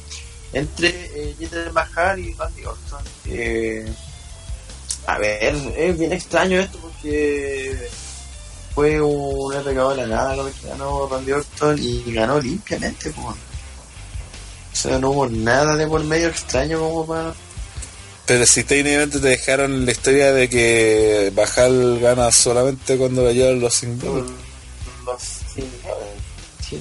Sí, esa ha sido la forma de potenciar hay- guiño guiño. ¿Alguien Todo decente, la gente ha vuelto el rato a Bajal, lo reconocieron como canadiense. Eh, se fueron en contra de Orton y bueno, en este caso ya querían darle una victoria a Orton para terminar el feudo, lo cual ya si querían terminarlo así, bien. Lo importante es que terminó. Así que eso creo que es lo único que está con- Esperemos que nunca más hablemos de eso. Y que al final cuando estaba terminando SmackDown, también está casi yéndose la señal, eh, apareció Rusev para atacarlo, pero ahí no sé qué más pasó, nunca más vi que, que siguió. Yo creo que eso sería SmackDown, weón. No hay mucho más que comentar respecto de esto. Eh, ya se viene SummerSlam. y Quedan dos semanas para eso, así que en el próximo pod vamos a estar En la previa. esperando porque va a estar. Vamos a estar en la de Mandó la foto en bikini de, de Tamina. más caliente del verano. Está esperando la de eh, Nia Jax, Nia. Se sabe. No le den idea, man. Eh, y bueno, vamos acá. a Pero cambiar esto es una un sorpresa. De tema. Sí, vamos a rellenar. ¿Cómo que vamos a rellenar? Vamos a rellenar. No, pero. No, eh, eh, ya sí, que pero hacemos podcast todo el año, nos dimos cuenta que WWE y hasta la New Japan no nos da tema para toda la semana. Así que es momento de inventar nuestros temas. No vamos a ser tan flojos. Sí, Y todo, que- y todo empezó porque por alguna razón, como fueron a Canadá a la W, por alguna razón Daron vio algo en internet que puso a la W sobre canadienses en W, o en el wrestling, no sé. Y, y nos hizo la pregunta en el chat, oye, ¿quién creen que es el mejor o son los mejores canadienses en W? Y empezamos a hacer una lista, la cosa es que empezamos a conversar y quedamos en comentar simplemente de, de algunos, de al menos 10 canadienses que nosotros hemos visto luchar, que consideramos que estarían dentro de los, podrían estar al menos, eh, dentro de los 10 mejores que han pasado por WWE, al menos, o no sé si de todos los tiempos, que, que hemos considerado como del 90 hasta la fecha, ¿no? Ni No, por, eso, sí, estamos hablando de que los 10 que nosotros seleccionamos acá, posiblemente estarían en esa lista de Claro, top 10 de los mejores de todos los tiempos. Pero nosotros solamente hemos podido ver esto pues, porque no vamos a hablar de hueones de, de los 80, con, con- no veíamos lucha libre en los 80. claro. Obviamente. Eh, ¿Quiero contar algo de- sobre esto? Eh, hoy se cumplen 18 años del debut de Chris Jericho, ¿no? Siguió Javier los Papitos en ese recordado segmento junto a la roca. Eh, la cuenta regresiva del nuevo milenio, el reloj llegó a cero precisamente en la edición de el 9 de agosto de 1999 de Monday Night Raw y era bueno contarlo ya que hablando de Sí, y de hecho podríamos partir podríamos partir con, sí, podríamos partir Jericho. con Jericho. Que a pesar de, dejando Ah, yo, yo la verdad de, de, de los luchadores que tenemos para hablar de la lista, me debería decir que es mi favorito de todos ellos. A nivel personal, obviamente. Hay unos mejores técnicamente, eso no hay duda y todo, pero que a mí Jericho es que más, más respeto le guardo de todo eso. Puta, primero hay que decir que creo que hay los debuts tan recordados como el de Jericho. El debut de Jericho es épico. Y es como... Además la, la promo, la, la promo es buena, la respuesta de la roca es buena, como está vestido Jericho es icónico. El traje de... Todos recuerdan el debut de Jericho con ese moño culiado que tiene, con la... como esta camisa de cumbia, weón. weón, es, es la cagada, weón. Es el veo de Como de salsa, así weón. Sí, po. Y, y además que la primera weá que dice es Raw is Jericho, chava. Jericho. Sí. Hola. La mejor forma No, de... y, y lo, lo que el plus que tuvo también este este debut de Jericho es que era un juego conocido prácticamente para el fan de avanzado era como que Sí. quería debutar a no sé pues, Yo, yo lo comparo un poco con las proporciones quizás para algunos, pero yo lo comparo con el debut de AJ Styles. Sí, podría ser, podría ser, Que era una pero weá que la gente como que decía, ya, ¿qué, qué onda? Pero esa pantalla, y sale el nombre, guau, y se volvieron locos. Una weá como bien parecida, wey. o sea, y en- como la calidad del luchador, porque creo que la, la gente básicamente lo que esperaba de Jericho en la WSW era que tuviera más, ¿cómo se llama? Mayores oportunidades, que prácticamente que llegara al main event y, y porque recordemos que Jericho en, do- en WSW, eh, este, cuando el tiempo que estuvo, 98 creo sobre todo, había sido campeón de crucero, campeón de la televisión, o sea, estaba hablando de que estaba metido en historias bajas. Eh, de- dentro de la cartelera, las primeras luchas del cartel, pero siempre estaba metido en alguna, en alguna historia. De hecho, ni siquiera alcanzó a ser campeón de los Estados Unidos en WSW. Eh, y tuvo, empezó a hacer su- sus promos y empezó a huear a Goldberg en ese tiempo. Está hablando del 98 que fue el mejor año de Goldberg por lejos. De hecho ganó el, el- bueno hasta que lo perdió al final. Los últimos dos días del año fueron los más los pencas, sí. pero el resto del año había sido notable. Le había ganado Hogan. El, claro, había ganado Hogan el 4 de julio, en el show del 4 de julio, había sido campeón, y estaba en todo su, su apogeo. Y Jericho eh, empezó a buscar pelea con Goldberg. Goldberg nunca lo meaba, nunca lo respondía a sus retos, entonces Jericho la trataba de cobarde. eh, empieza a salir con una seguridad que era un guatón culeado todo ordinario, con polera rota, imitando las salidas de Goldberg y toda la weá. Incluso en algún momento trajo, no sé si era un enano un guatón, no me acuerdo bien, eh, que imitaba a Goldberg y él le sacaba la chucha. Entonces estuvo va- va- varios meses en 98 hueveando a Goldberg y Goldberg andaba obviamente metido en otras historias más importantes o muchas veces también no aparecía. Cena Miss, ¿te acordás? Eh, Miss 4 sin hacer. No, no, eso no me acuerdo. Puta, fue cuando el Miss era todavía. Mid Carter es decir mucho de él. Cuando todavía se había separado casi recién de Morrison. Estaba hablando de esa época. Por el pelo de negro y todo. Puta, no y le tiraba la choría a Eh, Cena y eh. había ganado con, con puras trampas. Cuando Ah, usaba pantalones. Sí, cuando usaba pantalones todavía. Pantalón y ah, polera. Pantalones cortos, así como cine. El- el- de hecho, mire, ahora que están hablando de, de Jericho, eh, yo aquí me voy a mojar el tiro porque no. Tengo que decir, pa- para mí, Jericho es el mejor luchador canadiense. No sé si sea mi favorito de, de todos los que están acá. Probablemente sí. Pero al decir quién es el mejor, yo creo que deberíamos argumentar en qué sentido, porque podemos hablar de quién es el mejor luchísticamente, quién es el más importante. eh, mi opinión fue una opinión personal de que es mejor para mí. Claro, es una opinión personal. Pero usted, a Jericho, para usted, ¿qué significa Jericho? ¿Será el luchador más importante de Canadá? ¿Será el luchador el mejor? No, nada más. no. No, no, sí, mira, si en Canadá, si, vuelvo a repetir, ¿El el, más el mejor, el más importante, eh, insisto, y creo por una diferencia un poco importante, es Bret Hart. ¿Cachai? Pero eso lo digo, sí, pero volviendo a Jericho, creo que el, que viene después ya podría ser Jericho. Pero tú De, piensas que, que Bret Hart era tan carismático como Jericho porque Jericho es técnico, pero también tiene carisma, tiene micro. Yo creo que Jericho es el más carismático de los canadienses. El luchador canadiense más carismático. De todos, y lo más seguro de todos los tiempos.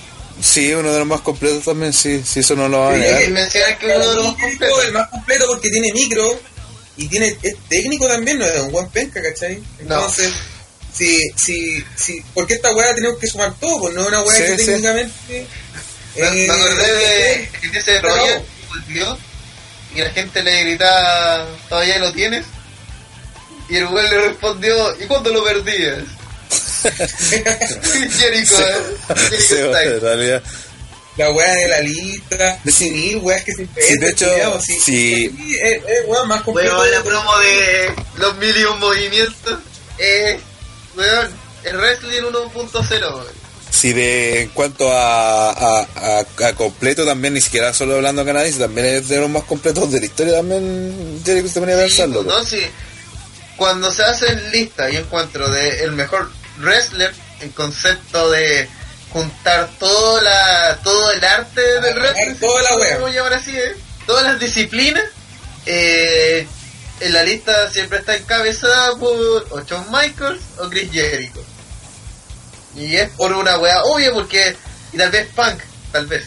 Porque son los weones que en verdad completan todo, pues si la lucha libre, como ha hablado hasta la sociedad, no solamente es sacarse la chucha falsamente, Es sino que es tener personaje, es, es manejar la situación, es vender una historia, es tener psicología, y puta Jericho eh, era muy señor de esa wea. Da- Daniel Bryan en su época final también lo podía hacer, porque Sí. al principio era un amigo.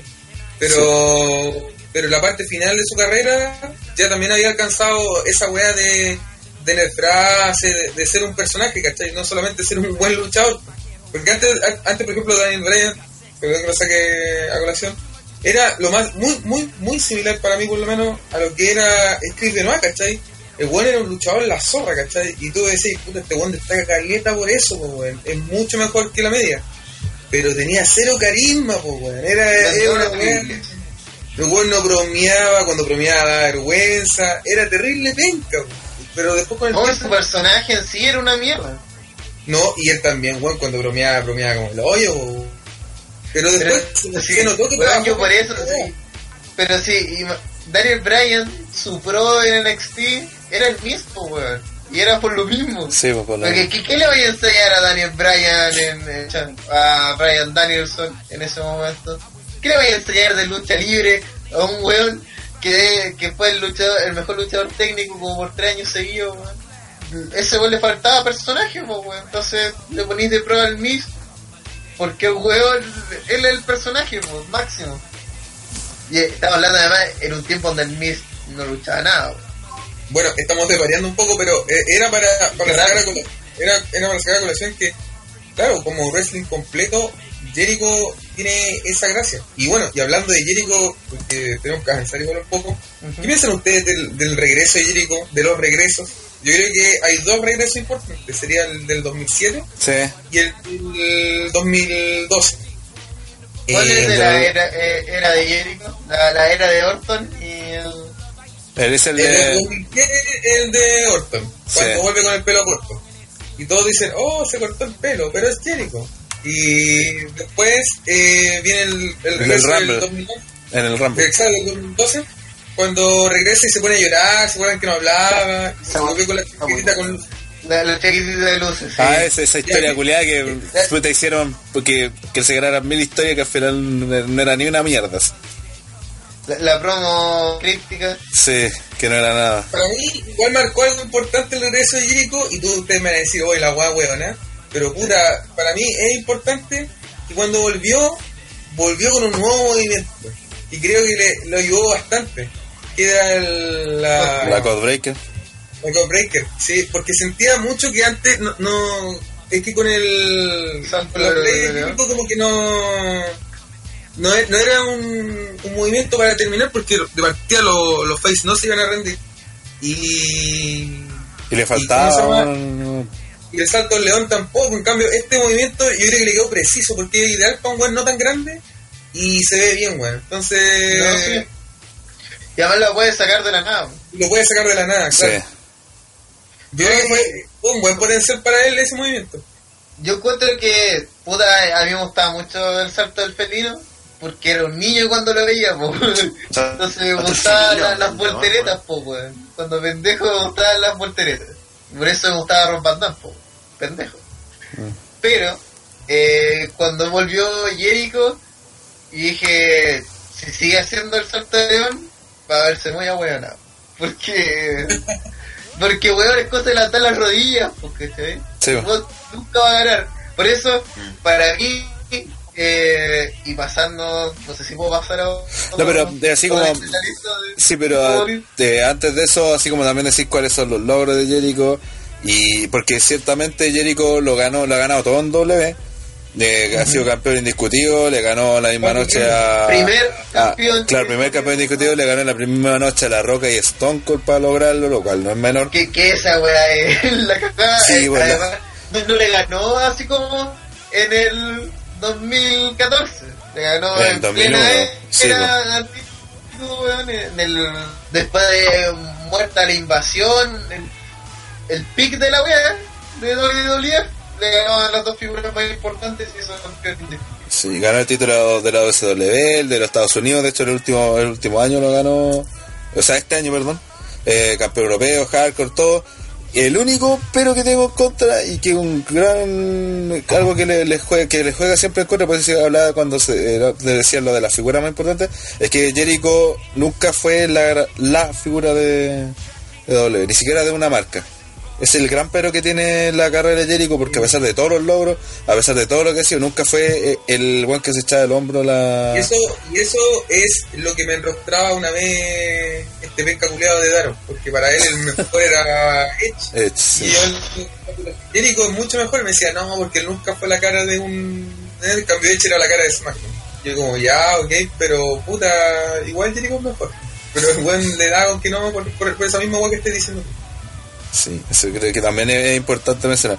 Eh, pasemos al siguiente, que podría ser... antes, antes, así, ra- rápido, ¿cuál es el feudo favorito de Jericho para usted? Para mí me encantó el que tuvo con, con Michaels, el 2008. Feudas. También el 2009 creo que no sé si creo que fue terminando ese feudo. Después tuvo como el 2009 un feudo por título intercontinental con Rey Misterio que también me gustó mucho. Esas peleas fueron la raja, me encantaron. Tuvo una título versus cabelle con versus máscara por ahí, cuando incluso le saca y le roba la máscara en una pelea. Cuando, cuando tiene el récord de campeonato intercontinental, ¿no es cierto? Mm, ¿Récord? ¿Qué récord? Que Jericho es el buen que más veces ha ganado el Ah, campeonato intercontinental. ah, sí, sí, sí, pues ¿La puede. es que- sí, creo que de ahí. No sé si lo ganó más. De ahí, de ahí me acuerdo que lo escuché porque como que cada lo hubo decía, no, Jericho el que más veces ha ganado el, el campeonato intercontinental. Intentar parece que sí, igual. Sí, sí, él es el buen que más veces lo ha ganado. Superó al buen penca de... Ya, conversa no, yo voy a buscar. Ya. Oye, eh, A mí mi feudo eh, favorito eh, fue el con Michaels, pero no el del 2008, sino que a pesar que la hueá de la escalera fue la raja, pero me gustó más el del 2002, weón. Esa de que Jericho que iba a hacer ¿Esa es el 2008? Ganó. No, si era el 2008, sí, sí, me acuerdo. Sí. Porque era, fue, de hecho, en No Mercy, creo que fue la escalera. Porque es cuando gana el título de la Scramble, lo gana en, en Unforgiven 2008, creo que fue. Y después viene el feudo con Michaels, y que, que, que fue en No Mercy, por ahí. Y después, como en, en, en noviembre, creo que vuelve Cena y le gana el título, no me acuerdo, pero algo así fue. pelea dos veces con Michaels en dos pay Sí, cuando le pega el combo a la, a la mina Michaels, ¿se acuerdan? Sí. pues te mando un ni una menos. Ya, pues sigamos. eh, Oye, espera, quiero decir mis feudos. Ya, dale. Ah, eh, Jericho contra Jericho como pareja y después como rival de Benoit, gracias. Y Jericho, Benoit y Angle. Hermoso. Muy buen feudo ese. A mí me gustó más que Eh, Jericho, Jericho. el, efectivamente el con más campeonato intercontinental Jericho. Tenía Sí, tiene nueve, de- creo. Nueve o diez. No, no, nueve. Mi momento favorito Nueve. de Jericho y, y tiene que ver también con, creo que la persona que vamos a mencionar después, es cuando aplican sus llaves combinadas, weón. Y siempre pensé que tuvo que, tiene que ser brutal recibir un candado invertido y las murallas, weón. Eso. Es como para mí, una- si tuviera una postal de lucha libre tendría esa weá. El reinado Liz, el séptimo Sí. de su historia, así que. Ya, pero vamos, avancemos, avancemos con lo, vamos recién el primero. Digamos. Ya. Ya, continuamos. Ya, ¿Qué lo pas- pasamos, bueno, creo que lo mencionamos también y que sería bueno mencionar, hablarlo al tiro, que Chris Benoit, que también tuvo harto, harto- tanta relación con Jericho, porque se feudaron, de hecho fueron contemporáneos. Eh, bueno, sobre Chris Benoit, más allá, aquí está hablando netamente de lo luchístico, lo que el final de su vida, toda esa cuestión, ya no, no- la vamos a mencionar. Eh, ciertamente a nivel luchístico, uno de los jugadores más más técnico, sé que todos dicen lo mismo, pero claramente uno de los mejores luchadores a ras de lona, en cuanto a manejo de técnica, eh, es de los mejores que se ha visto en la historia, claro, sobre pistola. Eh, tenía también el problema que le pasó a que, que tuvo Benoit era una que no era tan grande, pero aún así eh, se la arregló para ganar muchos títulos, eh, para estar metido dentro de los Four Horseman, por ejemplo, de los, en el 98, 97, en la WCW, eh, entre puta ganó el título de la WSW aunque al día siguiente se fue así que lo, lo hicieron como que no como que no, no valió la weá pero dentro de todo lo, lo fue. Lo ganó. claro lo, lo, lo ganó el título. Creo que fue un torneo en ese tiempo que se, que se hicieron. Eh, y puta el- quizá el mayor problema lo que siempre se de- van a decir en contra de Benoit es de el manejo del micro, no el carisma, porque creo que el carisma ahí se confunde siempre el, el- lo carismático del luchador con el, con el trabajo del El micro. Porque, por ejemplo, para la gente entienda, eh, hoy en día Nakamura no tiene manejo del micro porque básicamente no habla, pero sí tiene mucho carisma. Eh, ciertamente Benoit no era carismático en el sentido con Nakamura que andaba haciendo caras, gestos, pero sí cuando tú lo veías meterse al ring y como el weón luchaba, las caras que ponía, que era una fiera en el ring, el weón, eh, eso sí es tener cierto carisma, pues, ¿cachai? No, era, no era cualquiera dentro del ring, tú podías distinguirlo. Y por eso hacía que la gente, muchas veces, sobre todo cuando era face, la gente lo apoyara y se le. y, se. eh, A mí en su tiempo, por ejemplo, en 2004 yo era, era de mis favoritos Benoit, pues, ¿cachai? Yo era fan de La Roca, después pasé por, por Benoit, ¿cachai? Así como fue como mi otro gran favorito en su tiempo. Foto de Renataro con la moneda de la Seba Soto. Cuando ganó el, el Royal Rumble, por ejemplo, y después el título en WrestleMania 20, de nuevo, fue así como de las pocas veces como cuando ganó Bryan, así como para que la gente se haga la idea de, de la forma en Sí. cómo reaccioné, a, a eso me refiero. Porque las otras veces gana, no sé, cuando ganó Batista, pff, cuando ganó Cena, pff, cuando, ¿cachai? Pero cuando ganó Benoit, wow, fue bacán y toda la weá, pues, ¿cachai? Entonces, Oye, yo, yo igual discrepo contigo, porque eh, sí, tenía, tenía carisma, tenía, pero tampoco era la cagada. O sea, yo creo que eh, lamentablemente, como pasa en, mucho orden de cosas, finalmente cuando ocurren el- los sucesos que ocurrieron, que, que desataron el final de la vida de Benoit y todas esas cosas, se creó, se creó mucho morbo y, el- y el- y el hecho y el hecho de que Juan se convirtiera en un luchador prohibido ha hecho que mucha gente se asumara a, a engrandecer su figura. ¿Por qué? ¿Por qué? Porque el weón es prohibido y por eso simplemente le llama la atención a la gente. Pienso yo, weá. es un luchador muy importante. Eh, sí, tiene carisma y todo, pero está lejos de ser el más importante. Siento que tiene muchos fanáticos que son pero de cartón, pero de cartón así rígido. Onda. Pepe Tapia de repente se pone a hablar de Chris Benoit. Este guatón culiado. Y, y así como Pepe Tapia, seguramente caleta de hueones que deben, están en la misma, ¿cachai? No, si Chris Benoit era el mejor y, debe vivir culiado porque lo tiene bloqueado, si el weón era el mejor. Y les digo, weón, Chris Benoit no era el mejor, weón. El weón era la raja, era bacán, todo lo que ustedes quieran, weón. ¿Cachai? Pero weón, el weón no era el mejor ni cagando. Esta weá, su figura se engrandeció bajo sobre todo el, este mundillo de internet que hay hoy en día, gracias a esta weá de, de- de lo que le pasó, ¿cachai? Es que ¿sabes qué? No, no, Es que no, los- pero los no, pero ¿sabes qué? de, hecho, siempre han estado y siempre han sido hardcore, ¿cachai? Y, es- y es, es totalmente viable.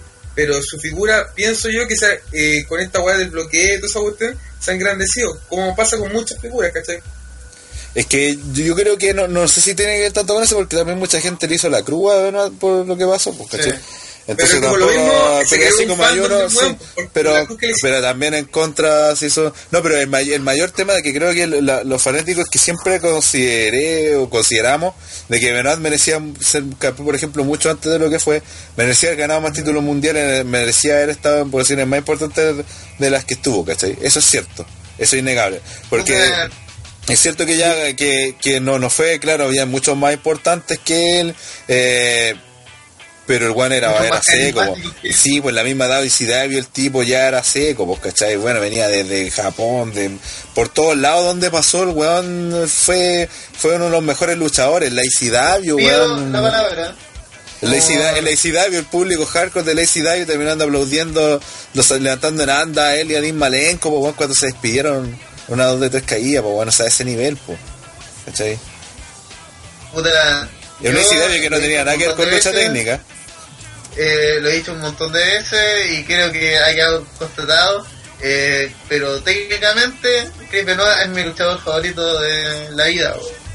Y tal vez, si no fuera porque Claro. existe Daniel Bryan y que tuve todo un tiempo de poder seguir su carrera, de ver la catarsis, una de las catarsis más grandes que he tenido en mi vida, eh, también sería mi luchador favorito en todo aspecto, porque puta para mí, cuando yo siempre recuerdo de pendejo, me acuerdo que tenía el álbum de la lucha libre y la única wea que me importaba era la página de Cripero.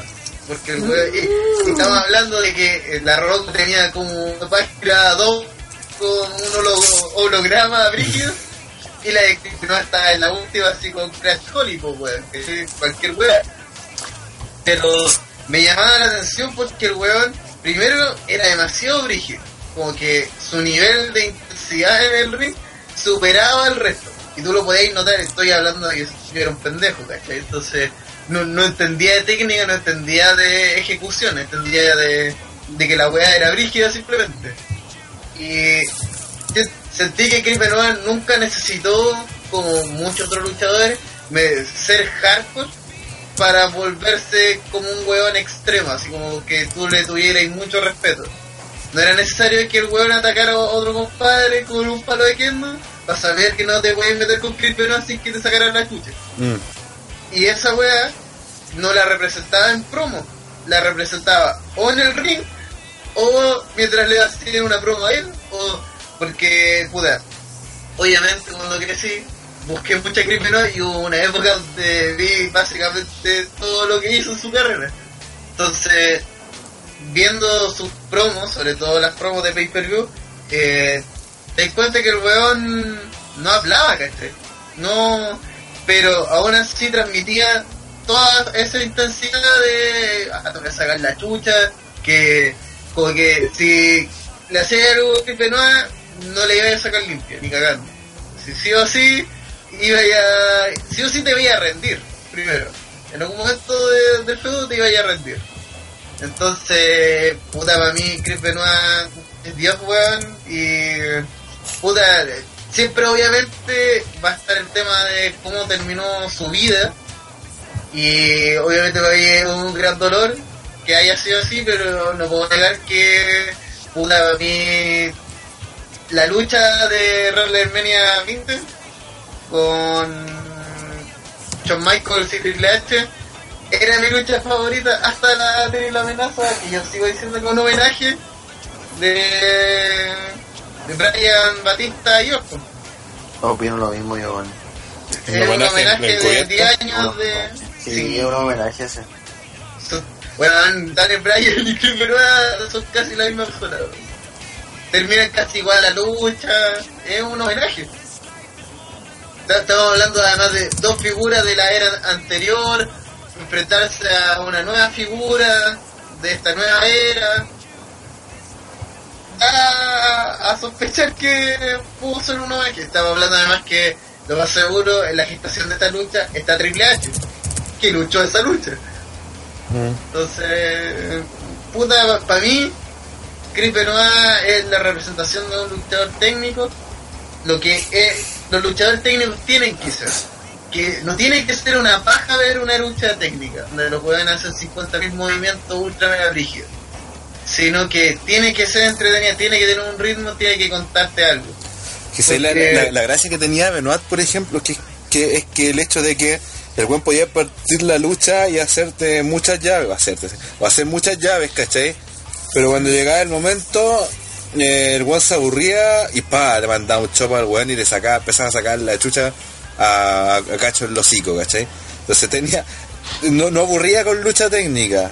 Con- ciertamente no, no era todo el rato, porque buen podía estar todo el rato en la lona haciendo weón pero sí tenía esa parte de intensidad de que de repente le daba guapa y pegaba así, ¿cachai? Y el snap suplex que hacía, weón. El, ese suplex rápido que, que era. Bueno, así, en un segundo el güey está en el suelo, así con el weón. Eh, espaldas planas. O los suplex alemán. Tenía un repertorio de movidas que también eran sin mencionar que hacía cabezazo destructor. Yo siempre que se subía a las cuerdas tenía por su vida, weón. Yo cuando chico me encontraba más bacán era el cabezazo destructor, weón. Darse así de altura, weón. Era como, concha tu madre. Y a veces, me- me gustaba cuando el weón ni siquiera saltaba para tirarse. Se tiraba como piquera así, como un guatazo a la, a la lona. Y de cabeza, o weón. Sí, por weón. Eso se llama tener pelotas, weón. Eh, otro luchador, digamos, ¿cuáles son nuestros feudos antes de cambiar? Bueno, Es mi favorito de ¿qué les pasó? Eh, estaba revisando ahora una estadística y son, bueno, gran parte de los luchadores que hemos hablado y de los que vamos a hablar ahora son todos triple corona, bueno. Eso refleja del éxito eh, o que han tenido los canadienses a lo largo de la historia del WWE. Bueno, yo voy a hablar de mi Eh, feudo favorito, ah, ya que Kensuke no dice nada. Eh, eh, mi feudo favorito, además, creo que uno que vi, y No, lo vi después porque en su momento no lo vi, pero después lo pude ver con, con Brock Lesnar, donde eh, eh, yo pienso que ahí se, se, se cimentan muchas cosas con Benoit porque se muestra incluso superior a Lesnar y y como termina, no sé si ustedes lo vieron cuando Lesnar le pega con la silla y todo el cuento. ¿Se acuerdan de ese feudo? Yo creo que Ya, esa fe- ese feudo me gustó muchísimo, porque ahí Benoit lo encontré que se veía muy brígido y de alguna manera se ganó el, el apoyo de la gente. Así que a mí ese feudo, por lo menos para mí, el que recuerdo mucho. Puta, hay un hay un feudo con Kurt Angle que es la cagada. No solamente por el nivel de lucha, sino porque eh, el tema de, de ese que Kurt Angle se rindió con el, el candado invertido no lo quiere admitir. Entonces persigue a, a Benoit constantemente y le aplica así el candado al pie y el huevo como que eh, intenta hacerlo rendir, pero Benoit nunca se rinde. Benoit como que es consciente del dolor, pero no, no se rinde. Entonces, eh, un pedazo de feudo. Eh, eh, muy, muy buenas luchas, pero el nivel de historia, además, ahí muestran que para ser creíble. Porque el weón, eh, los, momentos en backstage, obviamente son manejados sobre todo por Krangle, donde le tira un montón de mierda. Pero el como que en una, no sé, pues le hace como una magia que le chetazo. Y Krangle se, se caga entero. así. El weón lo queda mirando, se caga de la risa y se va así. Como que... Nada más, poco. Como, bueno, te quiero, chao. Para mí, eso es la representación máxima de Chris Benoit. Dale, Rona, te toca. Parece que. Parece que no se escucha el viejo puto. Pero me- ahora me escuchan a mí, ¿o ¿no? Sí, Que siempre te escuchamos, Andrés Rona. dijo, ya voy a hablar ya que Kensuke no dijo nada. Es que estoy hablando de una weá que es, pues por eso te dije eso. Pero está hablando de las estadísticas, pues, weón. Por eso no, mismo ni una la weá. que estamos hablando de la weá de tu feudo favorito. Pero ahora estamos hablando de eso, weón. No, no se escucha, weón. Ya bueno, continuemos es lo que Pero feudo. Sí, de Chris Benoit, yo mira, recuerdo, hay varios pero yo creo que el que me marcó harto principalmente fue el, el que tuvo con Carango y, y Jericho, porque fue una éramos niños todavía, ¿cachai? Y me como que me, me hizo ver el wrestling de otra forma, empecé a fijar más como las weas técnicas, weas así, ¿cachai? A pesar de que me eh, terminó siendo Carango en esos años, eh, eh, ese feudo recuerdo lo he disfrutado caleta, weón. sobre todo la lucha que era 2000 si no me equivoco ahí fue el combate que fue por el título europeo intercontinental eh, ese feudo lo recuerdo harto y me gustó caleta Dale, Rona, te toca tu, tu lucha favorita. ¿Qué? O sea, tu feudo fa- favorito. Mi foto hoy se alcanza a decir lo del Rumble y Benoit y toda esa weá. Ah. Con, Mm. con puta la wea. Ya, ya, básicamente había dicho que. em, puta, se me fue la onda, pero me puse a hablar del, de la lucha del Royal Rumble 2003 cuando peleaba contra Kurt por el título WWE. Que Benoit al final de la pelea le hace tanto candado, tanto candado al tobillo Engel que termina rindiendo y después se pone a, a duras penas de pie y, y, y nunca se supo bien si el guan, o al menos yo nunca supe si el guan de verdad estaba medio lesionado o estaba vendiendo súper bien el daño recibido. La cosa es que la gente de la arena lo tomó como un reconocimiento a su persona, el hecho de, de la forma en que peleó y de que perdiera eh, como lo hizo, entonces fue como, eh, de hecho le hice un artículo en su momento de, del típico de cuando pierdes ganas, porque para mí esa pelea eh, le dio el main event del año siguiente de WrestleMania, para mí. Para mí empezó ahí, el- para Benoit empezó el, el- el momento del push definitivo, cuando lo, lo, lo que le faltaba para consagrarse, lo obtuvo a través de esa lucha, por la forma en que reaccionó la gente, porque una cosa es que eh, estamos hablando de, de estas weas son todas falsas, ¿cachai? Pero a él le estaban reconociendo la entrega del luchador, le estaban reconociendo a él, ¿cachai? Entonces era un merecimiento que la gente se, se da pocas veces eh, que a alguien la gente encima que perdió, la aplauda de pie, eh, más allá de, de- de que el fútbol lo que tenía que ganar uno, que lo tenía que ganar el otro. Acá fue algo como un reconocimiento para Benoit, ¿cachai? A él, como luchador. ¿cachai? Que se onda, vamos, weón, que, y, y recuerdo perfectamente que en, en- en los comentaristas en español dicen, vamos, Benoit, si en algún momento vas a ser campeón, ¿cachai? Porque para mí de verdad fue ese momento en que lo, en, en que lo ganó sin haberlo ganado, ¿cachai? Era como cosa de tiempo para que para que no fuera el campeón y creo que la historia que se armó el resto del año y de ahí a- al WrestleMania siguiente fue, la raja, claro. Hay que pensar que es un detalle que no mencioné y que es importantísimo. Chris Benoit, dentro de sus palmares, el primero en entrar primero, otro segundo. No, el segundo, el, el primero fue Shawn Michaels.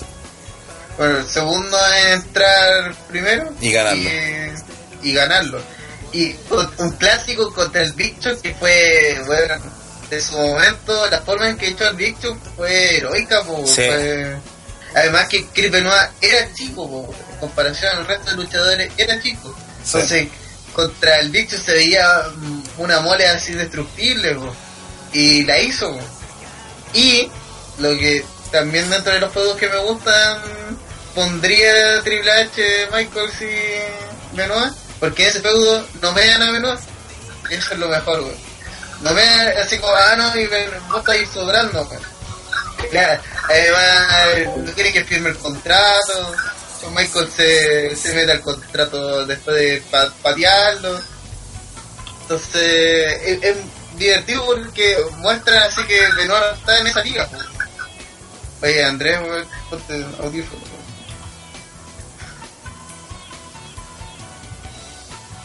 Correcto. Ya, Y, no sé, puta, no sé qué feudos si comen, qué feudos comentaron. feudos, pregunto. Puta, a mí me gustaron los feudos que tuvo con Jericho, que fue uno de sus clásicos rivales. Eh, Ya dijimos todos los, los feudos favoritos Ah, de, de todo, así que sigamos. ya, sí, sí. Ah, ya, vamos entonces a... Al, Ya, vamos al siguiente, Yo ya. digo que hablemos de. La Yo digo que hablemos de. Porque yo también quiero hablar de. Ya. eh, de Christian. Cristian, Cristian. Bueno, yo voy a empezar diciendo al tiro que Christian es mejor luchador que he hecho. Yo sé que a mucha gente le va a arder el hoyo con lo que estoy diciendo. Pero es verdad. Es, es verdad, weón. Es No verdad, todos lo saben. Si, desmiéntame si estoy bien. Lo que tiene Edge, tal vez, tiene movimientos de firma más bacanes, pero eso no quita de que lucha peor. No, estáis loco. El, el cortocircuito es mucho mejor que la cagada de lanza de hecho. No, voy a hablo de movimientos de firma. Ah, ya, ya, ya. ¿Cachai? Porque Christian tiene. Lo que me gustaba de Christian era el, ese como trampolín que hacía en las cuerdas. Ya.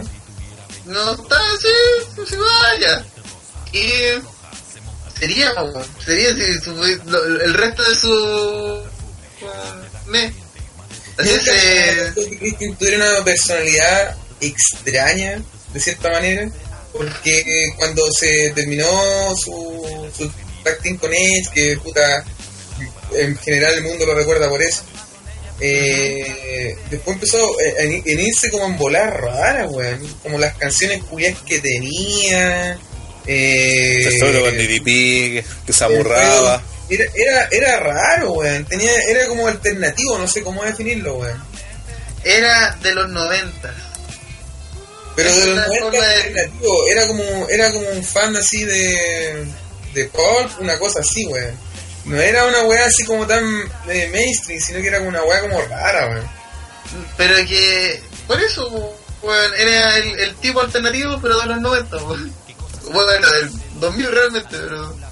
Tú sabes, esa época difusa entre. eh, Donde el 2000 y los 90 son los mismos. Pero. Puta Christian eh, sí. te- tenía una personalidad extraña, o tal vez le dieron unos gimmicks muy raros. Sí, y a- yo creo que tiene que le ver con dieron eso. un gimmick muy claro. Es que mira, también a, a, a Ed- o sea, perdón, a Christian le pasó que el push siempre fue para pues a Christian rara vez le dieron un push. ¿Cachai? Aun cuando también comparte eso que a nivel de luchador era mucho mejor que Edge, eh, que a nivel de, de estaban igual y si es que no era mejor Christian, o no, ahí Sí, podía decir que estaban sí. parejitos. No, yo digo que promea mejor, mejor weón. Es buen promeador, weón. Sí, promeda bien también, eh, Promea por- pero allá por último voy a decir que estaba, cuando, pues, a nivel luchístico era mucho mejor que Edge, creo yo, a nivel de promo creo que ya estaban más parejos, Eh, a nivel de carisma también eran, eran por ahí, de hecho, eh, si uno se pone a pensar, inevitablemente vamos a terminar hablando de Edge aquí también, eh, a, eh, a nivel de, de- de carisma, creo que también Christian tenía harto carisma, pero a diferencia de no, no, no pegaba tanto con la gente. No sé si por personajes que le daban, porque nunca le dieron el push. eh, pero yo creo que la, la- nunca le dieron el punto, porque Sí. nunca se la jugaron con él, nunca se la jugaron con él básicamente porque a, a Vince nunca le gustó Christian como campeón mundial, como referente, como marca, eh, de, de una, de, de la, de la de- como la cara de una marca, perdón. Y, y siendo que era un tremendo luchador, también un tipo súper completo, que también Pero como, en este como caso, a- era el, el mito, de que por la cara de de esa de Christian no le gustaba a Vince. ¿será verdad? Puta, conociendo, o sea, no conociendo a Vince, pero por toda la weá que se han contado de Vince es muy probable que sí, weón. Muy Porque de verdad, como hemos diciendo, si comparáis, porque a Edge le dio todo y a Christian no, siendo que en muchas de esas cualidades era, eh, si como comparando, era mejor Christian. También tenía la misma carrera como, como singlista, ¿cachai? Pero siempre Edge estuvo un paso más adelante de él. Y al final de la carrera avanzó varios años más. igual pienso que tenía más carisma que Christian, pero eso es otra cosa. Es que las personalidades de Edge y Christian eran distintas, por muy táctil que eran. Sí. Porque la cara que tiene Christian, o por lo menos la cara que ponía con esos lentes y ese gorro, era cara de saco wea, po, weón. Quizás tenía el look eh, más de Rockstar. Edge- pero Edge, su cara era de douchebag, que son dos cosas distintas. ¿Qué esa weá? No, igual, igual entraba con su chaqueta de güey. Yo creo que era- como- sí, Un- bo. es como un weón. eh, Edge era un saco wea, pero un saco wea de los weones pencas. Un weón que te caga en la vida. En cambio, eh. eh Sí, te parecía cabro bueno. Un, un saco wea que tú le pegáis un paipazo. ¿cachai? Ya, ya puede Un ser, sí. de petapias. Sí, Que tú no respetáis. sí, ya Entonces, puede ser. Obviamente, después cuando se separaron, extrapolaron esas personalidades. Entonces, Edge se hizo un rockstar, po, weón. se hizo un weón mega bacanado. Y por otro lado, Christian se hizo weonado. Sí, haciendo weas raras. Sí, pues, como, eh, quedando como un weón friki. Siempre como el weón friki. Mm. Y cuando lo supieron encauzar, que yo encuentro que el Capitán Carisma me, me encanta. Me gusta el concepto de los pips, me gusta me gusta la manito, me gusta el taunt de Christian, yo encuentro que el taunt de Christian es muy bueno. Guay, mira, digo lo que suene lo que estoy diciendo, el weón tiene movimientos muy eh, repetibles, weón. Tiene una tiene canciones memorables por muy imbéciles que sean, tiene canciones memorables. Entonces el weón sabe manejar su personaje de mierda. Así que Pero- estamos tirando, estamos tirando para arriba, Cristian, a todo esto. ¿no? Porque Y yo encuentro que mira, Es que me gusta Es que la idea me analizar a los Christian. weón, sí, puedo analizarlos como de manera más o menos objetiva. Oye, Rana, yo creo que hay, hay algo que a la gente le interesaría mucho y que probablemente lo desconocen. Eh, y yo creo que tú podrías comentarlo. ¿Qué tal fue la carrera de Christian en TNA? Se dice que fue buena, pero Sí. mucha gente no, no lo sabe. ¿Podrías Mira, comentar algo de eso? de partida, Cristian cuando llega, cuando el Juan se va a W el 2005, luego él perdió con una terrible amenaza, creo, con Orton, o sea, con Jericho y Cena, cuando, cuando em- empezó a notarse de que Cena era, era el superhéroe y que le estaba ganando a hueones mejores que él y que merecían más el título, después de eso se va... Eso fue como en junio, por ahí creo que fue como un King of the Ring del 2005 creo, por ahí o 2006, no me acuerdo cuándo fue en- básicamente. Eh, entonces fue con la sensación de que quería buscar, de que ser la cara que nunca le habían dejado ser en W. Y su carrera en, en, en TNA, por más que digan, ay, que un, un ex, un ex WWE le dio el título por ahí", eh, Christian llegó como una de las cartas fuertes a, a TNA. En su momento, eh, que era reinado por Jeff Jarrett todavía, que siempre dijo que iba a dejar de ser la cara de, de TNA o el buen cabrón eh, hasta que llegara una figura más grande que él y Christian fue el primero que llegó después eso llegaría con él después llegaría Sting y todo y todo eso pero eh, Christian fue el primero que se fue de W a estando en un estatus más o menos importante pero no siendo la cara y se fue a TNA y en TNA dio luchas buenas lo que ganó en TNA se lo ganó por él ¿cachai? de hecho también tuvo un, su, su racha de invicto fue como de dos años prácticamente si es que no si, es que no fue todo el- casi todo el periodo que estuvo en TNA eh, tuvo buenas peleas hizo buenos feudos de, de hecho hasta con, con ella estuvo metido ahí eh, entonces él sí tuvo ese paso por fuera de, de W y donde nadie puede decirte que el weón no que le dieron la guapa simplemente por ser un ex WWE porque el weón hizo todo lo que correspondía, luchó lo que tenía que luchar, eh, obviamente cuidado y todo, hizo el turn heel cuando tenía que hacerlo, ¿cachai? Ganó dos veces el título mundial, de- le duró poquito sí su como su, su cara de, de de la empresa, porque después de eso llegaría con Angle y Sting, entonces porque el 2006 fue como un año como bien de expansión, también llegaron los W, entonces llegaron varios luchadores así como importantes en poco tiempo pero sí tuvo un buen paso por, por TNA y nadie te puede decir lo contrario así de esa wea.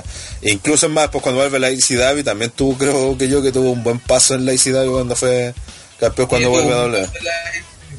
Ya cabros, su época en ECW era lo mejor. ya cabros, por temas de tiempo, vamos por el- nuestro feudo favorito, cada uno. ¿Quién parte? Jack Swagger contra Christian. La dura. A, a mí me gustó el, el, el feudo, pero a nivel de lucha que tuvo con Orton en el 2011, weón. Creo que en lucha creo que fue No Over the Limit, que esa, cuando salió ese pay-per-view raro de la velocidad, ¿cómo se llama? Ese era Over. Eh, hubo otro, no sé si era Money in the Bank, tuvo como tres pay-per-views seguidos. Eh, Pero, y tuvo varias luchas buenas con Orton, El weón. de la, El calificaban a Orton. Sí, cuando, cuando claro, cuando ganó el título. Ese feudo a nivel luchístico fue muy bueno. El reinado de Christian, es cierto, fue, fue bien malo.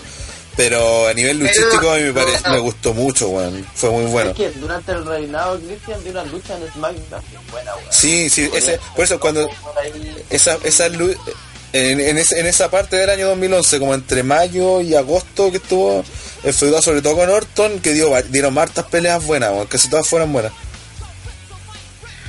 Pero sí, antes de eso, cuando estuvo en ECW, luchó, sacó peleas buenas con Tommy Dreamer, weón. Estábamos hablando de fucking, fucking, Tommy Dreamer, eh, con Swagger, me acuerdo, y tuvieron una triple amenaza, si no me equivoco.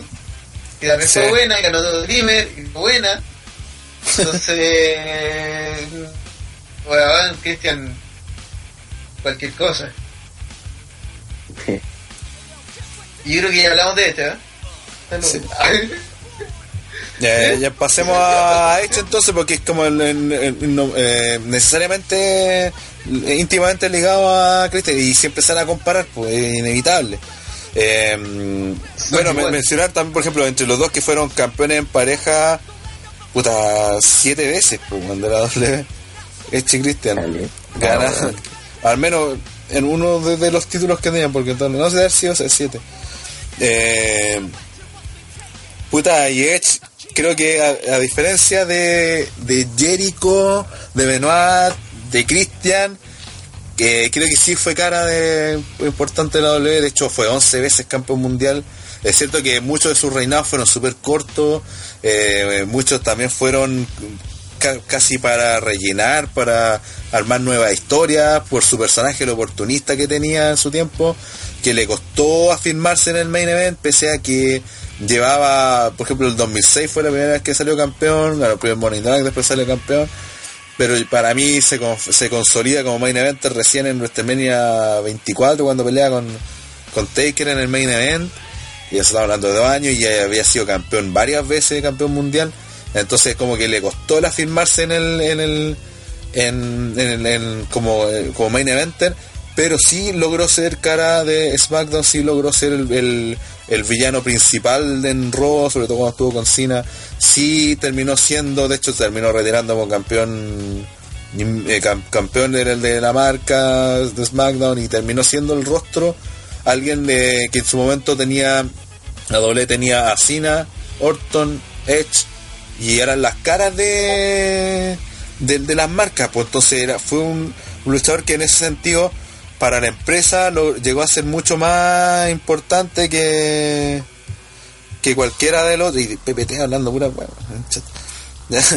entonces creo que ese es un, un dato súper importante que es cierto que no era tan buen luchador pero sí era muy carismático sí tenía buen micro. O sea no, no es que es- no era mal luchador lo, lo que pasa es que lo estamos comparando con Christian solamente estamos diciendo que Christian creemos que era mejor.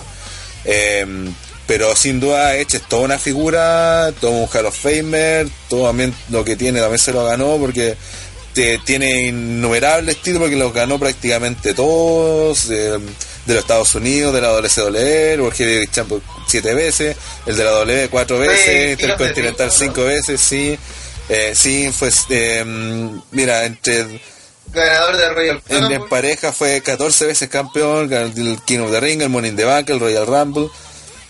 Puta, Van lo ganó todo, ganó Slammy, Hall of Fame, de verdad tiene todos los logros y es básicamente porque empezó, su carrera fue también como de abajo, pues también se demoró en llegar al manet, imagínate, debutó el 98, creo que Summerland 98 fue cuando debutó, eh, o ya había debut, eh, debutó en pay-per-view, ya se pareja con Sable, imagínense como de, ese tiempo y recién fue campeón mundial el, el 2006 o el- a finales sí o a finales al principio de- del 2006 entonces tuvo todo su, su camino largo para llegar a donde a todo lo que fue creo que también es indudable que, es una figura y unos luchadores también canadienses más reconocidos en el mundo no sé qué opinan ustedes cabros mí. eh, eh, lo. Eh, lo ¿Sabéis que había para mí un problema con la era PG? Que era esta réplica de. descafeinada de Stone Cold y La Roca, estaba para mí representada en Jimmy Chan, que era Cena y Orton. Y. puta. Sí, podía ver a La Roca en Cena tal vez pero no podía ni cagando ver a Stone Cold en ¿cachai? ni cagando y sentía que faltaba alguien que tuviera que fuera más hijo de puta weón. y apareció Edge weón. y Edge era un culiado pero no podía ir no bancarte porque uno tenía alita y eh, como no bancarte con el que tenía alita y además era cabronazo, po, weón, era realmente un hijo de puta, como que la, la cuestión que le asesina, la primera vez que usan el in the Bank de esa forma, la, la, la locura total, para mí fue una genialidad, po, weón. En- además en ese pay-per-view de mierda de New Year's, weón, olvidable totalmente, weón. Pero la hizo, weón. Como- y, y el, el- el título de máximo oportunista se lo ganó a pulso y encuentro porque toda su carrera fue en base a, a cagarse gente, pues. Sí, po. y literalmente porque se cagó a Matt con Lita y ahí se ganó el bueno ya era ya venía de Hill en ese tiempo pero pero ahí Sí, como que se confirmó sí po. y sé que yo también le- ¿Sabes? Después se cagó a Mr. Kennedy, si se acuerdan. Sí, po. así pero esa era parte del personaje sí. Eh, pero a mí una, una de las gracias también que tiene Edge es que para mí el feudo que tuvo con Cena, ese cuando canjea el Money in the Bank, para mí le salvó la carrera a Cena. Porque en ese tiempo Cena llevaba mucho tiempo de campeón, de hecho le había ganado el título en WrestleMania. Es una pésima pelea contra JBL. Era 21. El 21 sí, y se mantuvo todo el año de campeón ganándole a luchadores muy buenos, como decían antes, como Jericho, como Christian, como Engel. Eh, entonces eh, la gente ya estaba aburrida de la weá, de la del superhéroe, de que ganara siempre, de que sacar la chucha toda la pelea, después ganara. Bueno, en ese tiempo era clásico. Eh, y en ese momento apareció Edge cuando la weá estaba súper tensa, cuando la gente ya no, no quería nada más con Cena y lo canjearon de la, el canjeó el maletín, le hicieron esta historia del canjeo donde cuando Cena había ganado el una Elimination Chamber más encima, donde había estado toda la pelea luchando, entonces se vio como una weá súper bacán, súper importante, que todos se van a acordar de, de esos canjeos, que debe, debe ser como uno de los más recordados siempre. Y después de eso, la, la- la presión sobre Cena campeón, aun cuando haya durado un mes que no tuvo el título, o menos quizás de un mes, porque la- el, Royal Rumble lo, claro, el Royal Rumble lo, lo recupera Eh, Cena, pero es, ese tiempo que no tuvo la que no tuvo el título sirvió como para descomprimirlo y ayudó a que Cena se rearmara eh, con los fans también, pues, o sea, ya no era el superhéroe, sino se lo habían cagado también. Eh, ya, pusieron, instalaron a Edge como un weón que estaba ahí siempre atento para cagarte la, apenas pudiera. Y creo que de verdad es- ese feudo sirvió, aparte que el, eh, si es que no me equivoco, es- ese fue cuando empezó la, la celebración de sexo con Lita y toda la cuestión, que también fue unos, elementos, Sí, unos segmentos No, más vistos en la se- historia de Raw. se con, Mick Foley, que también lo hizo Claro. weá. Claro, después se Oh, feudó con Mick Foley con en ese bueno, Entonces creo que sin duda Edge eh, tiene un nombre en al menos en los últimos 20 años de la empresa, sí, claramente. Yo grande. fue cuando, o sea, uno de los más épicos fue el, el canjeo, porque yo creo que nadie no se acuerda de eso. Y, y un momento que no sé, fue sorpresa para mí al menos, fue cuando ganó el Rumble. weón. Sí, porque había estado lesionado, sabía que eh, no- se, no rompió el talón, el, el talón de Aquiles, algo así. Justo eh, iba a hacer pareja, este estaba haciendo pareja con Jericho, entonces toda una historia, una historia con eso. Además de. Puta Jericho tiene. Digo, Jericho, eh, pensando en. Eh, Edge, para mí, cuando pegó también, también porque lo aprecié, fue porque ayuda a Rob Van Damme Sí, también. el título, weón, momento. Además que todo, weón, el momento fue genial, así como que entra con un casco, eh, ayuda a Rob Van Damme, lo deja servir, saca el casco, es Edge, toda la gente queda sorprendida, aplaude, ¿sabes? porque ECW, y después se une a ese feudo, se une a pelearle a Rob Van Damme y Cena y pelean muchas semanas.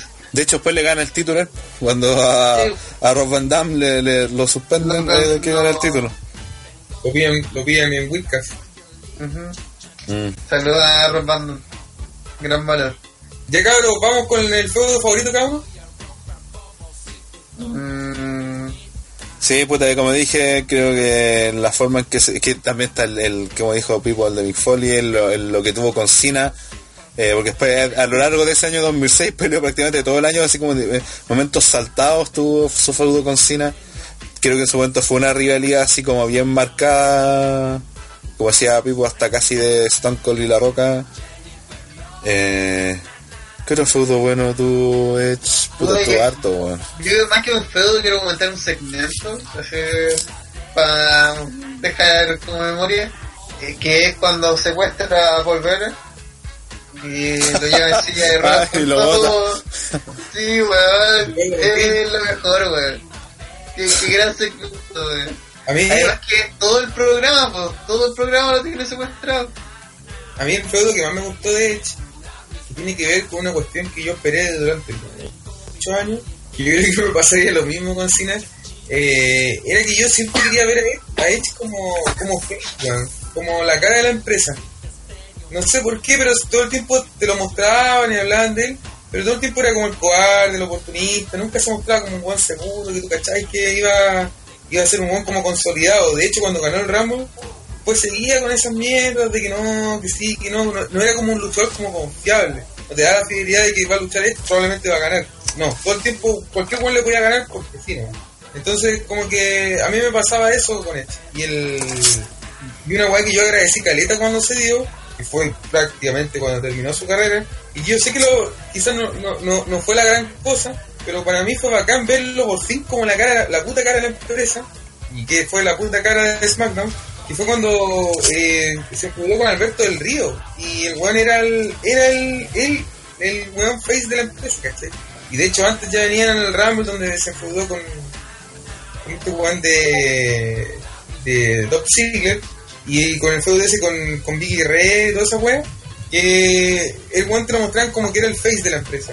Y fue algo que yo esperé muchos años. Y cuando se dio fue como puta, es una mierda, pero puta, bacán. Eh, sí, como decían también en el chat, el feudo de que tuvo con, con el Undertaker también fue, fue de los más A mí recordados. Taker me gustó harto ese, weón. El Taker. Hay una lucha en Summerland, La a Cell. Sí, Fue tremenda, weón. Cuando le saca la chucha al. Taker, aparte la gracia que tenía que eche, que como en ese tiempo agarraba aire movimientos porque le sacaba la chucha al Taker igual. Mm. Ya, pasemos No, sí, al siguiente una luchador. que en mi caso es mi favorito y imposible no nombrarlo, que es Barack. the Hitman Hart, que a nivel de ejecución, por algo le decían la excelencia en la ejecución, eh, a nivel de micro era bueno, porque no nos Y- engañen, no nos engañen con esta weá de que era malo el micro, porque la gracia del micro es que la weá que funcione y que la gente conecte igual conectada tanto como Face como Hill. Eh, también fue la cara de la W en su momento, después de la partida de Hogan. De ahí, lo único que le faltó sí es que el cabrón de Hogan le dejara perder, pero ese weón ya no, no, no, no quiso simplemente. Eh, pero ya no es problema de Bret Hart, tampoco de Vince, es problema del. Bueno, si era problema de Vince, tenía que haberlo obligado a que el culiao perdiera. Eh, también Bret Hart ayudó a formar las figuras de literalmente de Shawn Michaels y Stone Cold. La doble no hubiese sido lo que fue si no hubiese sido por el aporte de Bret Hart a sostener esa figura, porque la figura era él para el que hizo, hizo levantar la figura de, de Austin y Shawn Michaels. Eh, de ser el canadiense más reconocido en el mundo, salió hasta Los Simpsons, bueno, a ese nivel. Eh, y puta, ¿qué más decir? En la parte del carisma también no comparto mucho porque el carisma al final se ve dentro del ring. No andaba, puta, no sé, bueno, tenía también esa, esa presencia de rockstar también, pese a que no, no era una wea así, ay, que todas las luces fueran él en ese sentido. Así que cuando le dicen que Bret Hart era penca, que era poco carismático, eso no se las compré mucho. Sobre todo en la última etapa, en el 97, por ejemplo, cuando la Hart Foundation, antes de irse a la, del Montreal Screwjob y todo eso, eh, puta, fue bastante buena, era bastante lógico, varias veces he nombrado aquí las weas que decía Bret Hart, la consecuencia en sus palabras, de que las promos tenían sentido, también cuando luchaba y siempre tenía como un plan de ataque, era un weón súper metódico. Quizás su estilo de lucha hoy en día no sería muy apreciable Guiñimi, porque todos los buenos están más pendientes de las piruetas, pero estaba hablando de un luchador que sabía lo que hacía, de que prácticamente todo lo que lo que hacía en el ring tenía una razón de ser, entonces le daba mucha más credibilidad a sus movimientos, a sus golpes, a su forma de, de ser como luchador. Entonces, para mí creo que de verdad es el más completo. Y creo que, honestamente, creo que el único que podría soportar que alguien dijera que es mejor que Bret es Ric Flair. El resto para mí no existe casi como ni Shawn Michaels, ni, no, de ahí para abajo. Lo único que puede ser Ric Flair entre mejor luchador de la historia.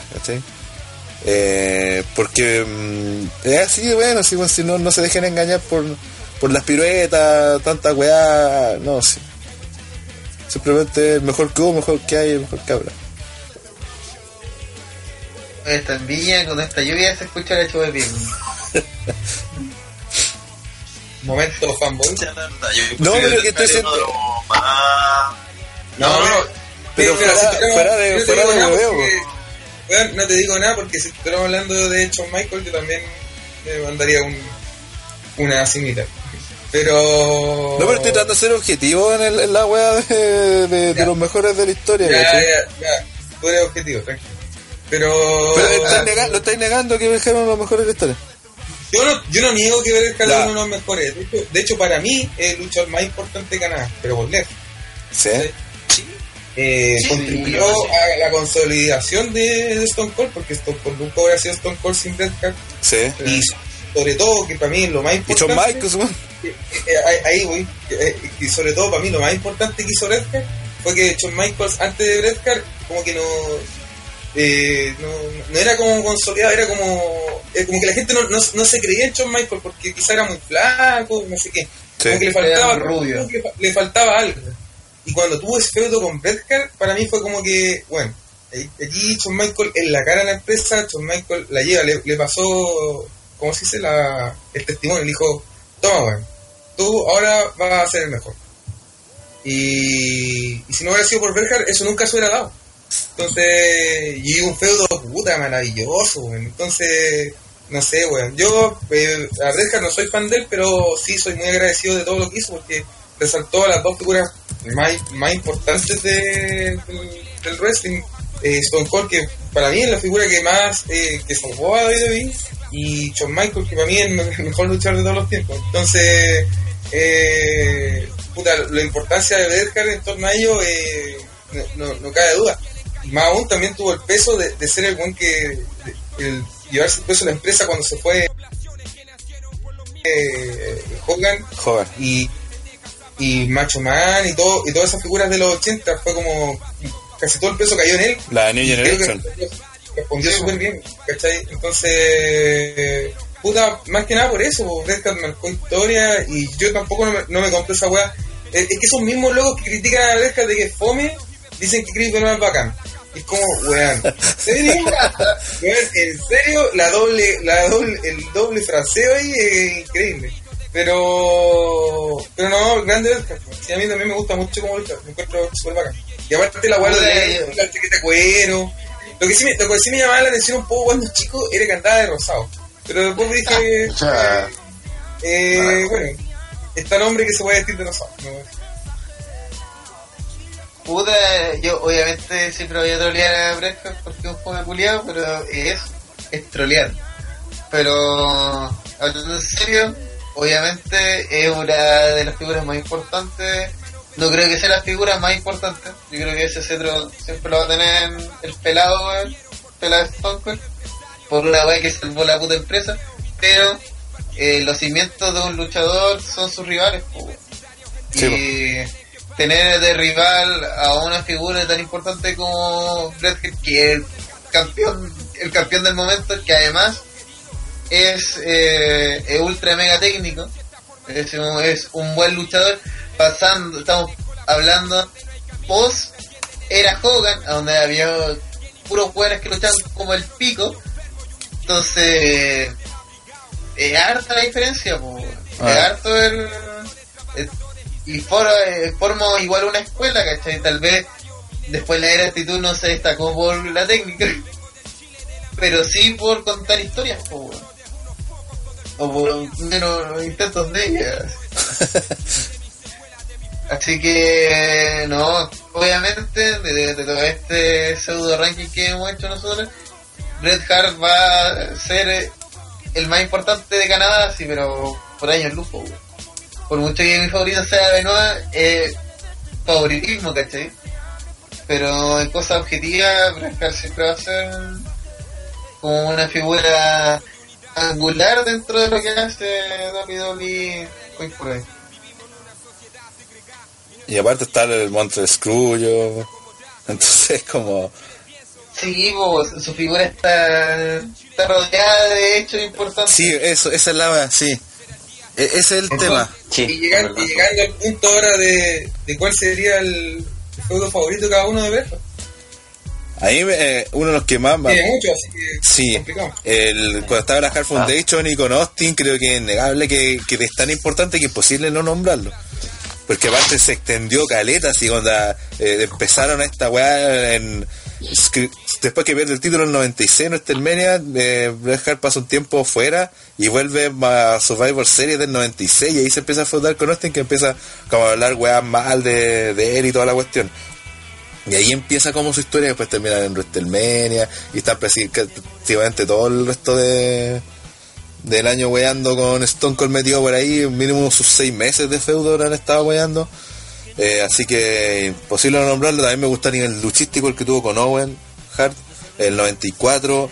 Eh, de hecho tuvo una, de las luchas cinco estrellas que porque tiene dos Bret Hart, creo la de Austin al menos y la de no no- ni siquiera tiene otra la, la- con Owen Hart tiene una pelea muy buena en, WrestleMania 10 siempre se habla de la pelea de Shawn Michaels con Razor Ramón en escalera y todo pero para mí mejor la de Owen Hart con Bret Hart en ese mismo WrestleMania lo que pasa es que la otra era en escalera era como la primera vez no, no era la primera vez que se peleaba en escalera pero sí para todos fue la primera porque la, la que marcó como de ahí en adelante, ¿cachai? De hecho, la primera, la primera pelea de escalera creo que fue de, entre Bret Hart y Shawn Michaels, si es que no me equivoco.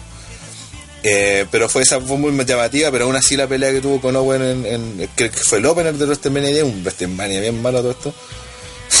y lo termina consagrando al final de, de ese WrestleMania como campeón. Eh, todo ese feudo con, con Owen me gustó harto. Y puta, en realidad siempre tuvo feudos buenos en todos lados. weón. Pero, pero Rona, vamos al feudo favorito cada uno. ¿Cuál es tu favorito? Eh, me gustó. Puta, a ver, entre, ya entre los dos que dije, aludí en el chiste con con Owen. A nivel de importancia, el de Austin. Sí. El mío, evidentemente, es con Shawn Michaels. En el final de la pelea de WrestleMania.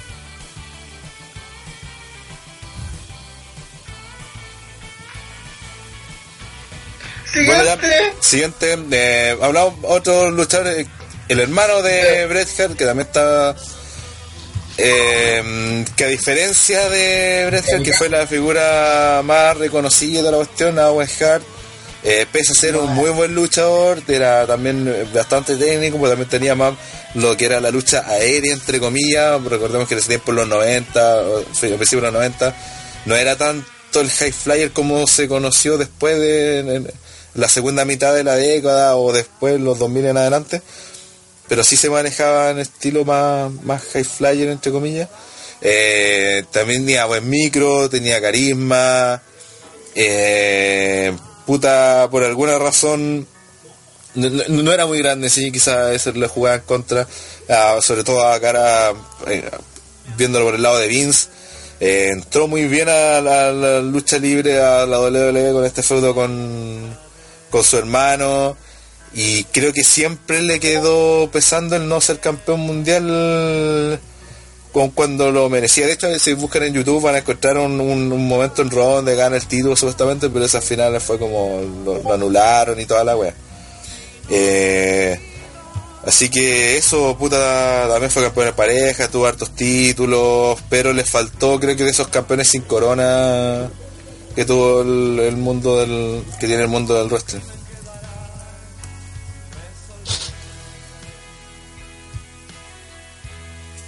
Yo creo que. Eh, eh, ¿Me escucho, no? Sí, sí, sí. ¿Me escuchas? Sí, eh, yo creo que Owen, weón, de verdad eh, iba para grandes cosas. A la muerte, eh, estoy seguro que más algún plan tuvo que cambiar. De hecho, una vez caché por ahí de que el, el personaje de Game iba a ser para él originalmente. Lo habían trabajado para él. Tengo entendido eso. No sé O sea, si no sí, sé un rumor, sí, un rumor que... es un rumor de que y es interesante pensar cómo habría funcionado porque Owen Hart igual Pero no- tuvo una etapa donde, donde fue como un weón así Gil como yo soy el mejor y no me reconocen ¿cachai?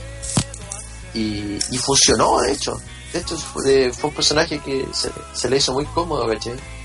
pero eh, encuentro que, que Owen no logró despegar del todo. Eh, le, le faltó lamentablemente le faltó vida para, poder lograr todo lo que podría haber logrado en el- lo que había sido sin duda uno de los jugadores más importantes de la historia. Bueno, y de hecho falleció a los 34 años. Igual era, era, era joven cuando falleció. Pero sé que no, no sé si, si le hubiesen dado todos esos logros que tenía, porque ya últimamente no lo estaban pescando mucho. Eh, de hecho, cuando falleció estaba haciendo el personaje Blue Blazer, que era una weá que había hecho al principio de su carrera y que claramente no era algo muy serio lo que le estaban dando, había pasado hace poco lo de Montreal, muchos muchos rumores también decían de que el traer este personaje y la forma que se le trató después de Montreal Screwjob eh, fue un castigo en directo hacia Brett, que se lo tuvo que llamar Owen. Eh, entonces eso de que ay que le iban a dar el título importante lo dudo, no creo que hubiese sido así.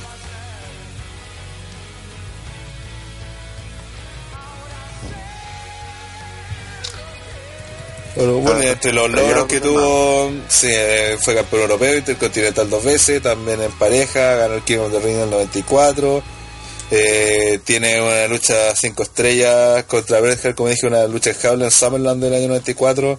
El- ¿No, no piensan que le habrá pesado el, lo que le hizo a Austin? Sobre todo después que Austin se volvió tan importante. No, no creo, no. No, porque la carrera de, de- de Owen, eh, básicamente, siendo honesto, nunca estuvo pensada para que fuera. Esa es, esa es la cuestión, ¿cachai? Vince nunca lo vi, es como, es como Christian, es como lo que le pasó también, no sé, pues, a- en cierta forma a Kane, ¿cachai? Que si bien es cierto, estaba en rol importante, estaba metido eh, con relación a Undertaker, por ejemplo, en, en el caso de Kane. Pero era eso, pues, era Claro, un complemento de. Claro, entonces Owen nunca fue pensado en que fuera campeón mundial. De hecho, el que haya funcionado con, con, con Bret Hart prácticamente apenas llegó a la empresa, eh, fue un acierto y toda la cuestión, pero después se quedó ahí porque los planes nunca fueron que la figura ahí era Bret, pues, ¿cachai? Entonces, después estaba Shawn Michaels, después llegó Diesel, imagínate, hasta Diesel.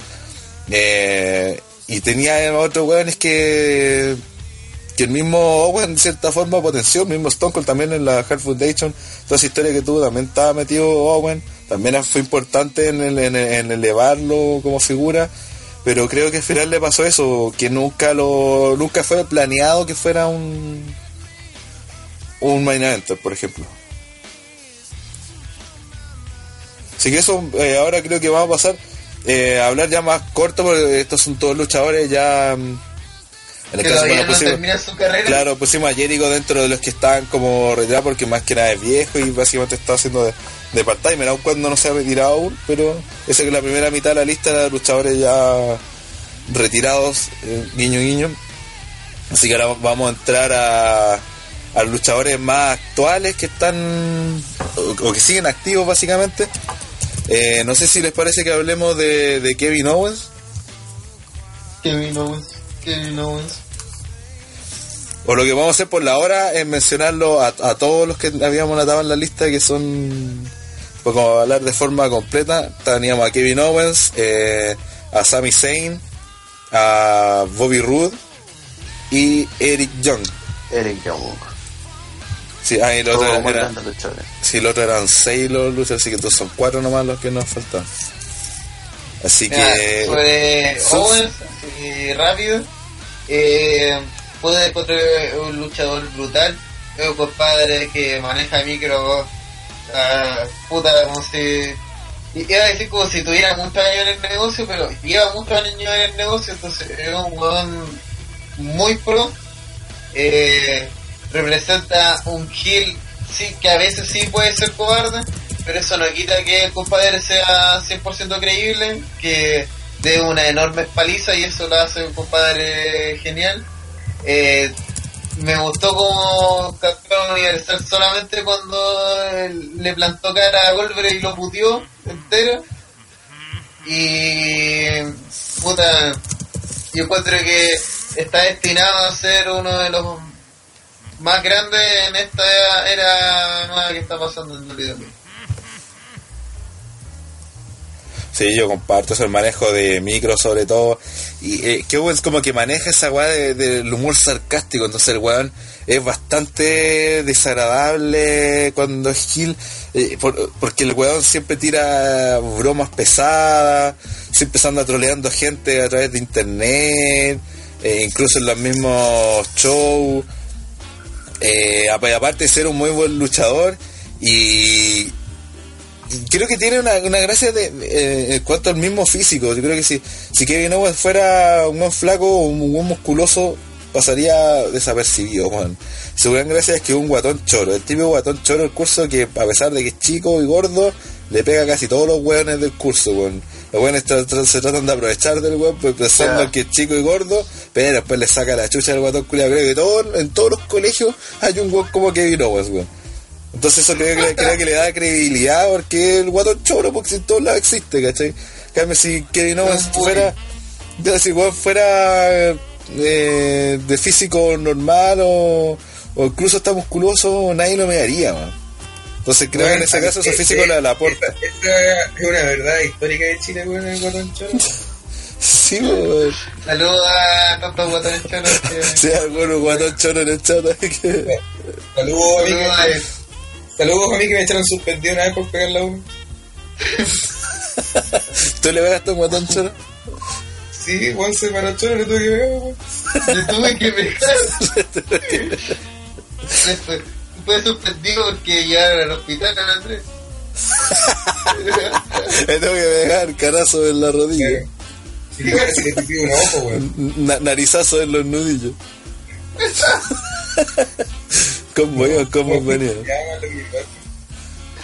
Puta, la verdad es que mm, so- sobre Zayn, así siguiendo como esta seguidilla rápida, de- eh, es talentosísimo, tiene mucho carisma, mucho, mucho, mucho carisma, pero sus personajes son una mierda y WWE lo más seguro que quiere que sea el Christian de Owens, que es la peor idea del mundo, porque Muy están mal. perdiendo a un tremendo luchador, pues. Pero algo me dice que en WWE vio el currículum de Sami Zayn y dijo, "Mm, no sé, su cara como que no me tinca. Sí. Tiene toda la pinta, man. Porque el weón es, es seco, weón. Es más, está, está pintado para ser el nuevo Daniel Bryan, podría hacerlo, tiene el talento como para hacerlo, tiene el carisma como para hacerlo. Lo más seguro es que tiene hasta más micro que lo que tenía Daniel Bryan en su comienzo, entonces tiene todas las facultades como para ser la gran estrella underdog, creíble, querida por el público, que llegó de muy abajo, pero WWE parece que prefiere usarlo Joker. Sí, como buen luchador se aprovechan de que de que puede impulsar hacer lucir a otros luchadores. Ese es un problema que tenemos. Entonces, básicamente está condenado a, a ser el weón que hace lucir a otro en vez de lucir a él.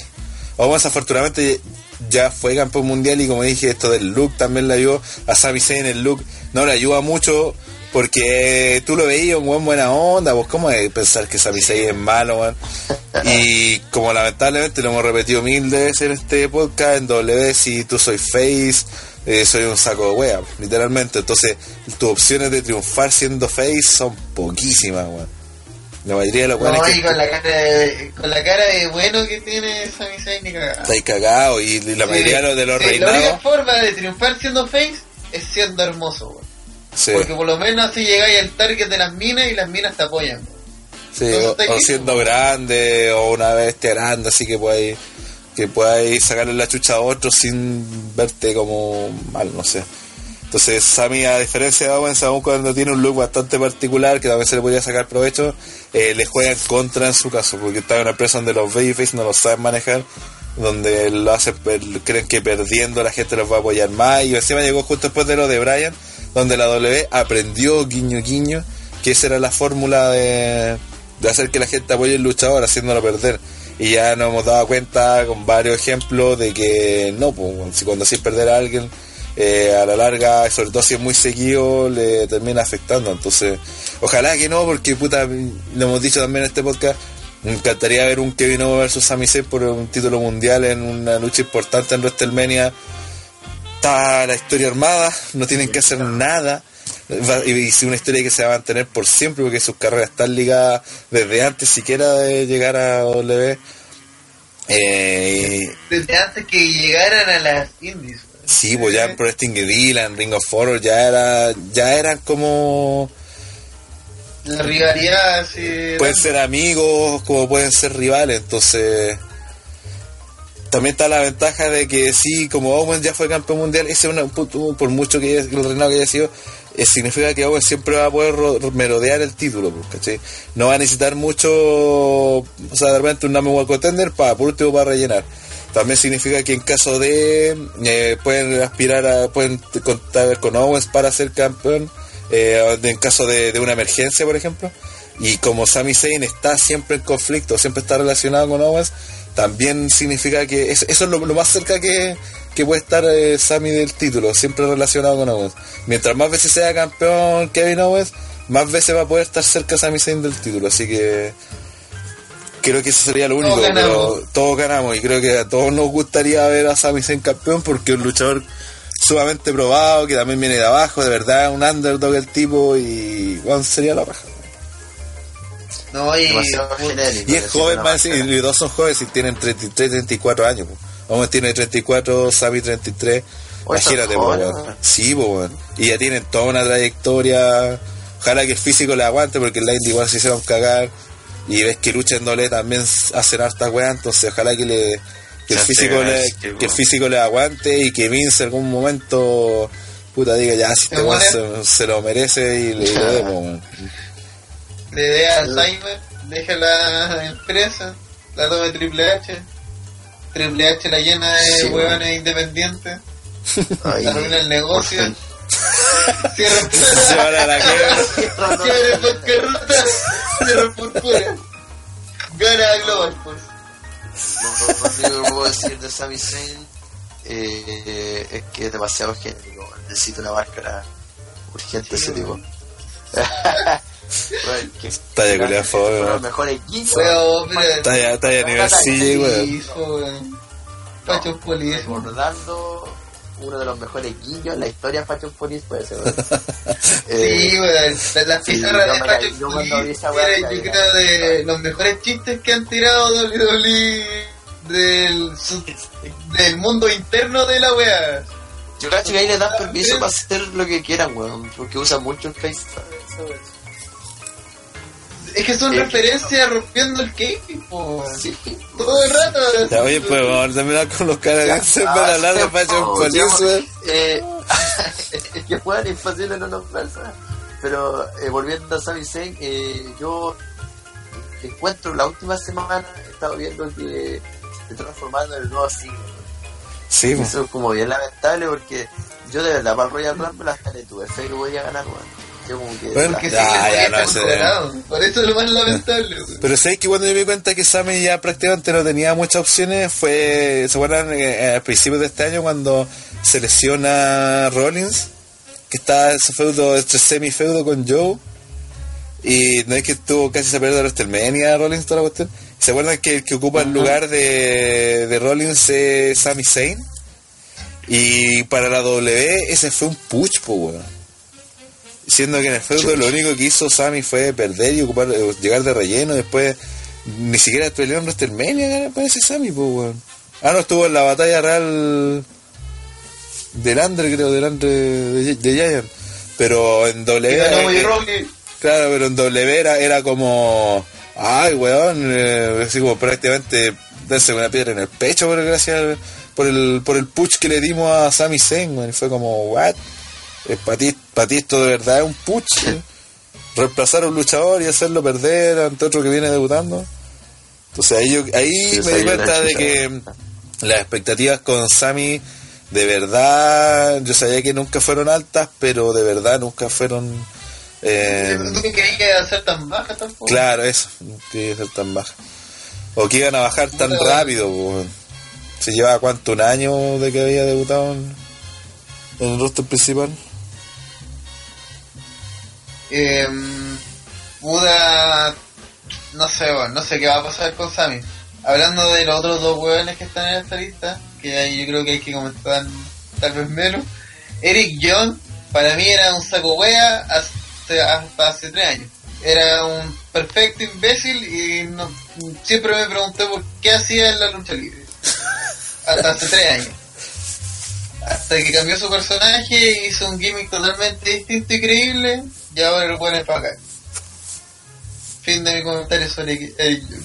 Sí, es que para la gente que no sepa, hizo la mayor parte de su carrera, al menos en Estados Unidos, lo hizo en TNA, que estuvo en TNA puta casi de los inicios, del 2004 puede haber sido. De hecho, sí, pues, porque yo estaba en el tiempo con el Team Canadá, en los primeros pay-per-view de TNA, y ahí ya estaba Eric Young.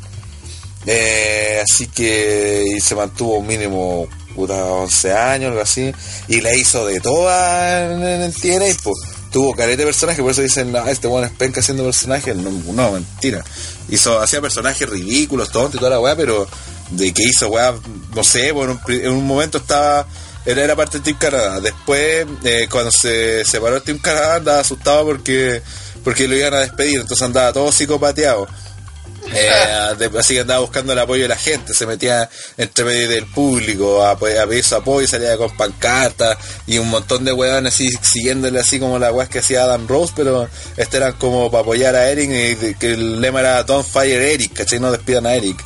Eh, te- participó en un bikini contest después de eso con Tracy Brooks de- y, y lo, y lo ganó en uno me, me recuerdo el último que hice está esa wea eh, puta qué wea más hizo Eric Young weón. después como estaba tan asustado se convirtió en superhéroe y se hizo super Eric ¿cachai? que era, era el mismo con una máscara puta fue en su momento cuando hicieron esta wea de la Main Event Mafia fue como el, el líder de, de la facción contraria se puede decir así aunque al final terminó siendo ni una wea relevante en la historia pero era él ¿cachai? Eh, ganó todos los títulos posibles en TNA y fue campeón incluso hasta en parejas de divas con con ODB se casó dentro de una, de una jaula de acero con ODB terminaron en calzoncillo en ropa paños menores. Eh, aparecía y desaparecía también se volvió loco. Se encontró el título mundial que habían que había votado Jeff Hardy creo Sting no me acuerdo en ese tiempo. Y se creía campeón. Eh, le hizo de loco, uy, le hizo todas, todas, todas las que tiene, las que voy a haber hecho Eric Young, hasta que como dice Pipo, pues de la nada en el tiempo de Brian, como era Barbón, se dice mucho que fue, fue por eso prácticamente. Sí, Eh, gana el título, Gana el título, sí, a, la- las pocas semanas, o de hecho quiero que para la semana, a las dos semanas, gana el título Eric Young, y se cam- campeón mundial, después Pero de eso. ganó como una Rumble, ¿no? Algo así. No me acuerdo, no me acuerdo cómo llegó al título mundial, pero sí que fue también con mucho. Fue el mismo tiempo de Brian, entonces con la weá de la barba y toda la weá. Era como inevitable la, la similitud. Después hizo el personaje ya de Hill más serio, que hizo el, el, maníaco de clase mundial, que es básicamente el mismo personaje que lo llevó a NXT donde está ahora con, con Sanity, que era de hecho, empezó a usar la Driver como finisher. pues, y a nivel de luchador, puta, hay nada que decir porque siempre lo encontré bueno. Eh, eh, más allá de las estupideces que hacía, y que era un personaje cómico, el cual siempre fue un buen luchador. Y creo que con el tiempo también fue madurando bien, porque hay luchadores que también se van, a medida que pasa el tiempo, van mejorando. A Cena le pasó, al Taker le pasó. Eh, a Eric Young también le pasó eh, que mejoró mucho y en día un buen luchador. Pero eh, no sé, pues está el problema si tiene la edad, que puta, según dice Wiki- Wikipedia, tiene ya 37 años. Eh, entonces, y también si uno lo veía, eran unos luchadores que uno nunca imaginaba ver en, en doble y, y puta, al menos ya llegó a NXT, ojalá a ver cómo le va. Podría perfectamente, si se la juega en algún momento, hacer de Sanity algo más importante y ser hasta campeón de la, de la marca. Igual, igual por un tema de edad, no, no creo que tenga muchas Claro. aspiraciones con él. Pero pienso que de igual forma, igual que se puede hacer algo con él en el, en el roster principal. O sea, igual tiene su. Es como reconocido y todo, pero si nos fuéramos por tema de edad, habrían varios luchadores que están hoy en día en NXT o que han llegado ahora últimamente a WWE que no tendrían muchas oportunidades. pues, o sea, el mismo Bobby Roode tiene 40 años. Eh, este weón de, de Nakamura también es súper viejo. Eh, y, y puta, por cuestiones, yo creo que se debe mucho a que hoy en día en WWE no están debutando weones tan jóvenes. De hecho, hasta los mismos weones de The Chill cuando debutaron no eran tan jóvenes. ¿cachai? Entonces, ya son poquitos los casos que se dan de que hay luchadores de, no sé, pues como el mismo Orton, el Lesnar, que debutaban como con 22 años, 21 años. Ya eh, luchadores así se ven poco porque en general la WWE está formando poco, ¿cachai? Se está preocupando más de robarse los hueones que ya, ya, ya, están, ya están probados y hueones que ya se- como que ya se delicaron un poquito el cacho de ellos estar eh, agarrando un buen y formarlo de cero, sino que ya están viendo que puta, este buen ya sabe luchar, entonces básicamente tengo que enseñarlo a, a luchar como se lucha acá, entender Mm. cómo se maneja la empresa acá y listo, estoy listo, ¿cachai? Porque antiguamente hacía mucho de contratar muchos futbolistas, muchos deportistas de otra weá, o, o básicamente un buen que fuera musculoso. Y, de- y de ahí en más enseñarle a hacer, no sé, entonces, eh, yo creo que Young, a pesar de que, claro, la edad lo puede estar jodiendo, también todavía tiene esa, esa, esa base, esa posibilidad de que aún le puede ir bien. Son tres años hasta los 40, así que de tres años igual a nivel de historia pasan un montón de weas. Sí, Claro. y aparte que eh, se nota que el loco puede seguir luchando después de los 40. No, no, no, todavía no tiene todo perdido. Sí. más, es más que nada decir en el sentido de onda aspira- que aspire de verdad a una carrera importante si no se puede llegar a ser campeón, ¿cachai? Ahí No, eso, no, eso no. creo que al- algo va a hacer. Mm. Y voy a por un tema de tiempo, vamos a hablar de Bobby Roode. que para mí me, me- me llegó a sorprender lo que pasó con él en NXT porque siento que se reinventó de la nada, sorprendentemente, gracias a su canción, pero se reinventó como... Porque para mí Bobby Roode era cualquier wea, era Triple H. Y era Triple H en TNA. Y siempre lo reconocí de esa manera. Y cuando llegó a, a NXT, yo también esperaba que fuera de nuevo Triple H. Pero este bueno es Ric Flair. Ahora, ah, bueno, todos sabemos que Triple H sí es un Ric Flair pobre, po, pero este bueno es directamente Ric Flair. Entonces, puta, el personaje del Glorious la lleva. Sí, pues, entró muy bien a NXT. Entonces, eh, y, y siento que es súper positivo porque son dos etapas muy distintas, weón. Y además que en TNA y también lo hizo todo, po. Sí, pues esos tiene. grupos de mierda. También, de hecho, también y estaba en y el. Sí, pues estuvo en el Team Canadá. y También con Eric Young del 2004. Pues sí, también era de los históricos en, en TNA. eh, Y por lo mismo form- nunca le dan el título, weón. Claro, formó- sí premia a su gente, weón. Sí, formó parte con James Storm de Beer Money, que fueron, ganaron cu- cinco veces los títulos pareja, fueron los más reconocidos. Te llegó a ser eh, campeón al final, traicionando a su, a su amigo, tuvo un feudo largo con James Storm y toda la cuestión. Entonces ya sí, pues ya tenía un recorrido grande en TNA y prácticamente ya no, no le queda nada más que hacer en, en la empresa. Si le- seguramente en algún momento le van a ofrecer ser eh, Hall of Famer de la empresa porque de verdad es un nombre importante, la figura creada guiño guiño por, do- por W de esos que, o sea, perdón, por TNA, de esos que cuando dicen, decían en su tiempo, ay, TNA no tenía luchadores propios, esa, toda esa mierda, eh, Bobby Roode eh, les calla la boca. También nosotros, un, un punto a favor que creo que nosotros en mucho tiempo cuando decíamos que la típica pregunta es, ¿qué luchador de TNA se llevaría a W? Nosotros siempre mencionábamos Tinaria, Bobby Roode. Eh, así que. Claro, y, y llegaron y Ruth llegó bien, a pesar de que tiene como, decían, de 40 años y es más viejo que Ruth, pero también llegó con un estatus más alto que, que Eric Young, eh, y el, el personaje pegó, pues, o sea, bueno, todos sabemos que el, el paso de NXT de ahí al roster principal es una incógnita, pues que te vaya bien o puede que te vaya mal, pero al menos NXT claramente... claramente. Sí, pues. Sí. ya, ya entró bien, pues ya Pues lleva una carrera importante, uno de los, creo que los grandes campeones que ha tenido la marca, eh, así que, no, bien por él, al menos tiene, tiene ¿Saben? una Yo- buena yo perspectiva. Siendo fa- fanático de Bobby Roode, de hecho era mi, es mi luchador favorito de, de TNA. Y, pero que- pienso por ahí que el, el Glorious no lo deberían haber ocupado con él, weón. Porque el weón lo encuentro muy bacán y pienso que no lo necesita, weón. Yo creo que igual podría haber llegado y haber resultado sin esa canción. Y esa canción culiada y esa entrada se la podrían haber dado a cualquier otro weón y lo hubieran hecho, ¿cachai? Lo hubieran, lo hubieran consagrado al tiro solamente por la entrada y todo lo, que ello conlleva, ¿cachai? En, cambio, Bobby Root en sí no lo necesita porque weón ya es weón, weón en la raja, ¿cachai? Entonces, eh, quizás esa, esa misma entrada se la podrían haber dado, no sé, a otro weón por el que quieran apostar y más joven, ¿cachai? Eh, por ahí yo dije, chuta, se desperdiciaron un poquito eso. Pero tampoco lo veo mal, o sea, no estoy diciendo que sea malo. Porque yo al menos pienso que Bobby Root no lo necesitaba. Aunque no lo necesita, pero potencia mucho No, es un plus, claro, pero, pero piensa que eso le podría haber ayudado mucho a un que esté recién empezando. Sí. Puede ser. Aunque igual está tan bien que es como mejor no, para que no dejémoslo. Funcionó pues, bueno, y, y se potenció mucho más, así que No, no, si no digo, es que, pero tú, pero esa canción y la weá de la entrada y todo lo que e- ello conlleva, puta weón, se lo podría haber dado a otro loco y.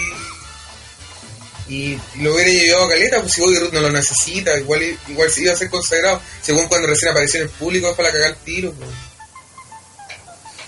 no sé, bueno, yo creo que caía perfecto con Bobby Roode, con el personaje, como dice el people look de, de que ya de TNA parecía en Triple H, así que para mí quedó perfecto con, con- Ya, pasemos a ya. Entonces la, la revisión de los canadienses, que de los, los 10 mejores canadienses del último tiempo que hemos visto nosotros, pero le haya gustado, rellenamos harto, de hecho nos alargamos caleta, Un así que vamos a hacer el último segmento, el clásico ya, el hueta de la semana, así que voy a nombrar unos candidatos que habíamos mencionado durante el chat, eh, que para hacer el hueco de la semana y de ahí vemos quién, quién lo podría ganar. Eh, la primera nominada eh, sería Bailey, porque puta hasta las lesiones se la huetean. y porque aunque resulta increíble, lo mejor que le puede haber pasado era haberse lesionado. Así que por eso está nominada Bailey. Después, Dean Ambrose, básicamente no por el hecho de que la historia desconfíe de, de Rollins, porque eso creo que estaba bien en la historia, era, era, era consecuente que no confiara en Rollins, porque por lo que había pasado en The Chill. Pero el problema fue que después le hace el salve Rollins, como la primera, así. Y el otro weón le ofrece el brazo de Chill, que a todo esto André, viste que ahí te quedó claro que la weá sigue siendo de Chill. Le- pero ahora es Rollins el que se enoja y no lo pesca, pues. entonces quedó de hueta, pues, bueno, en medio del ring así como... Y cuando toda la No, gente pero, está... eh, yes, yes, yes.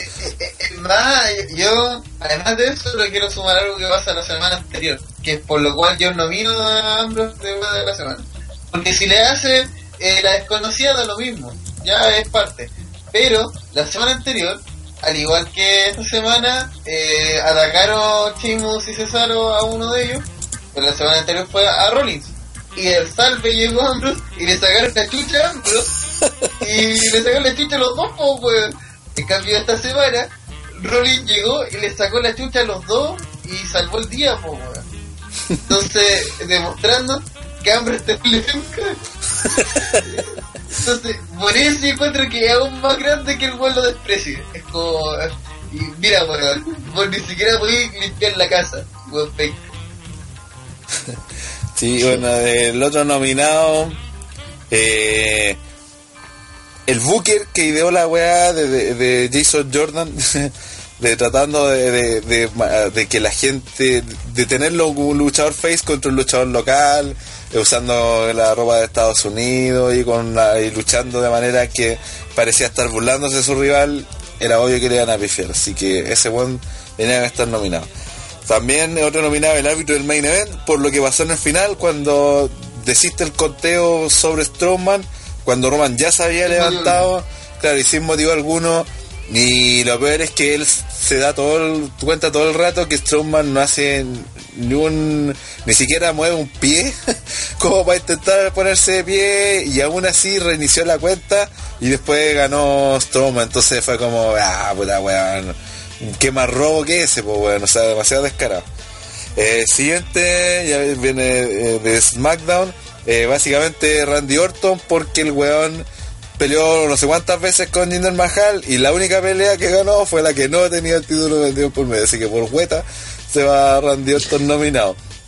Eh, por último está también la dupla Naomi Carmela. Primero Naomi por ser una pésima campeona, por volver a perder con Carmela. Creo que ya la tercera vez que pierde con Carmela en, este- en lo que ella ha reinado. Que por más que dijeron que tenía 85 días sin perder, tampoco es que sea una gran wea porque con Cuea ha luchado y aparte había perdido peleas en, en pareja.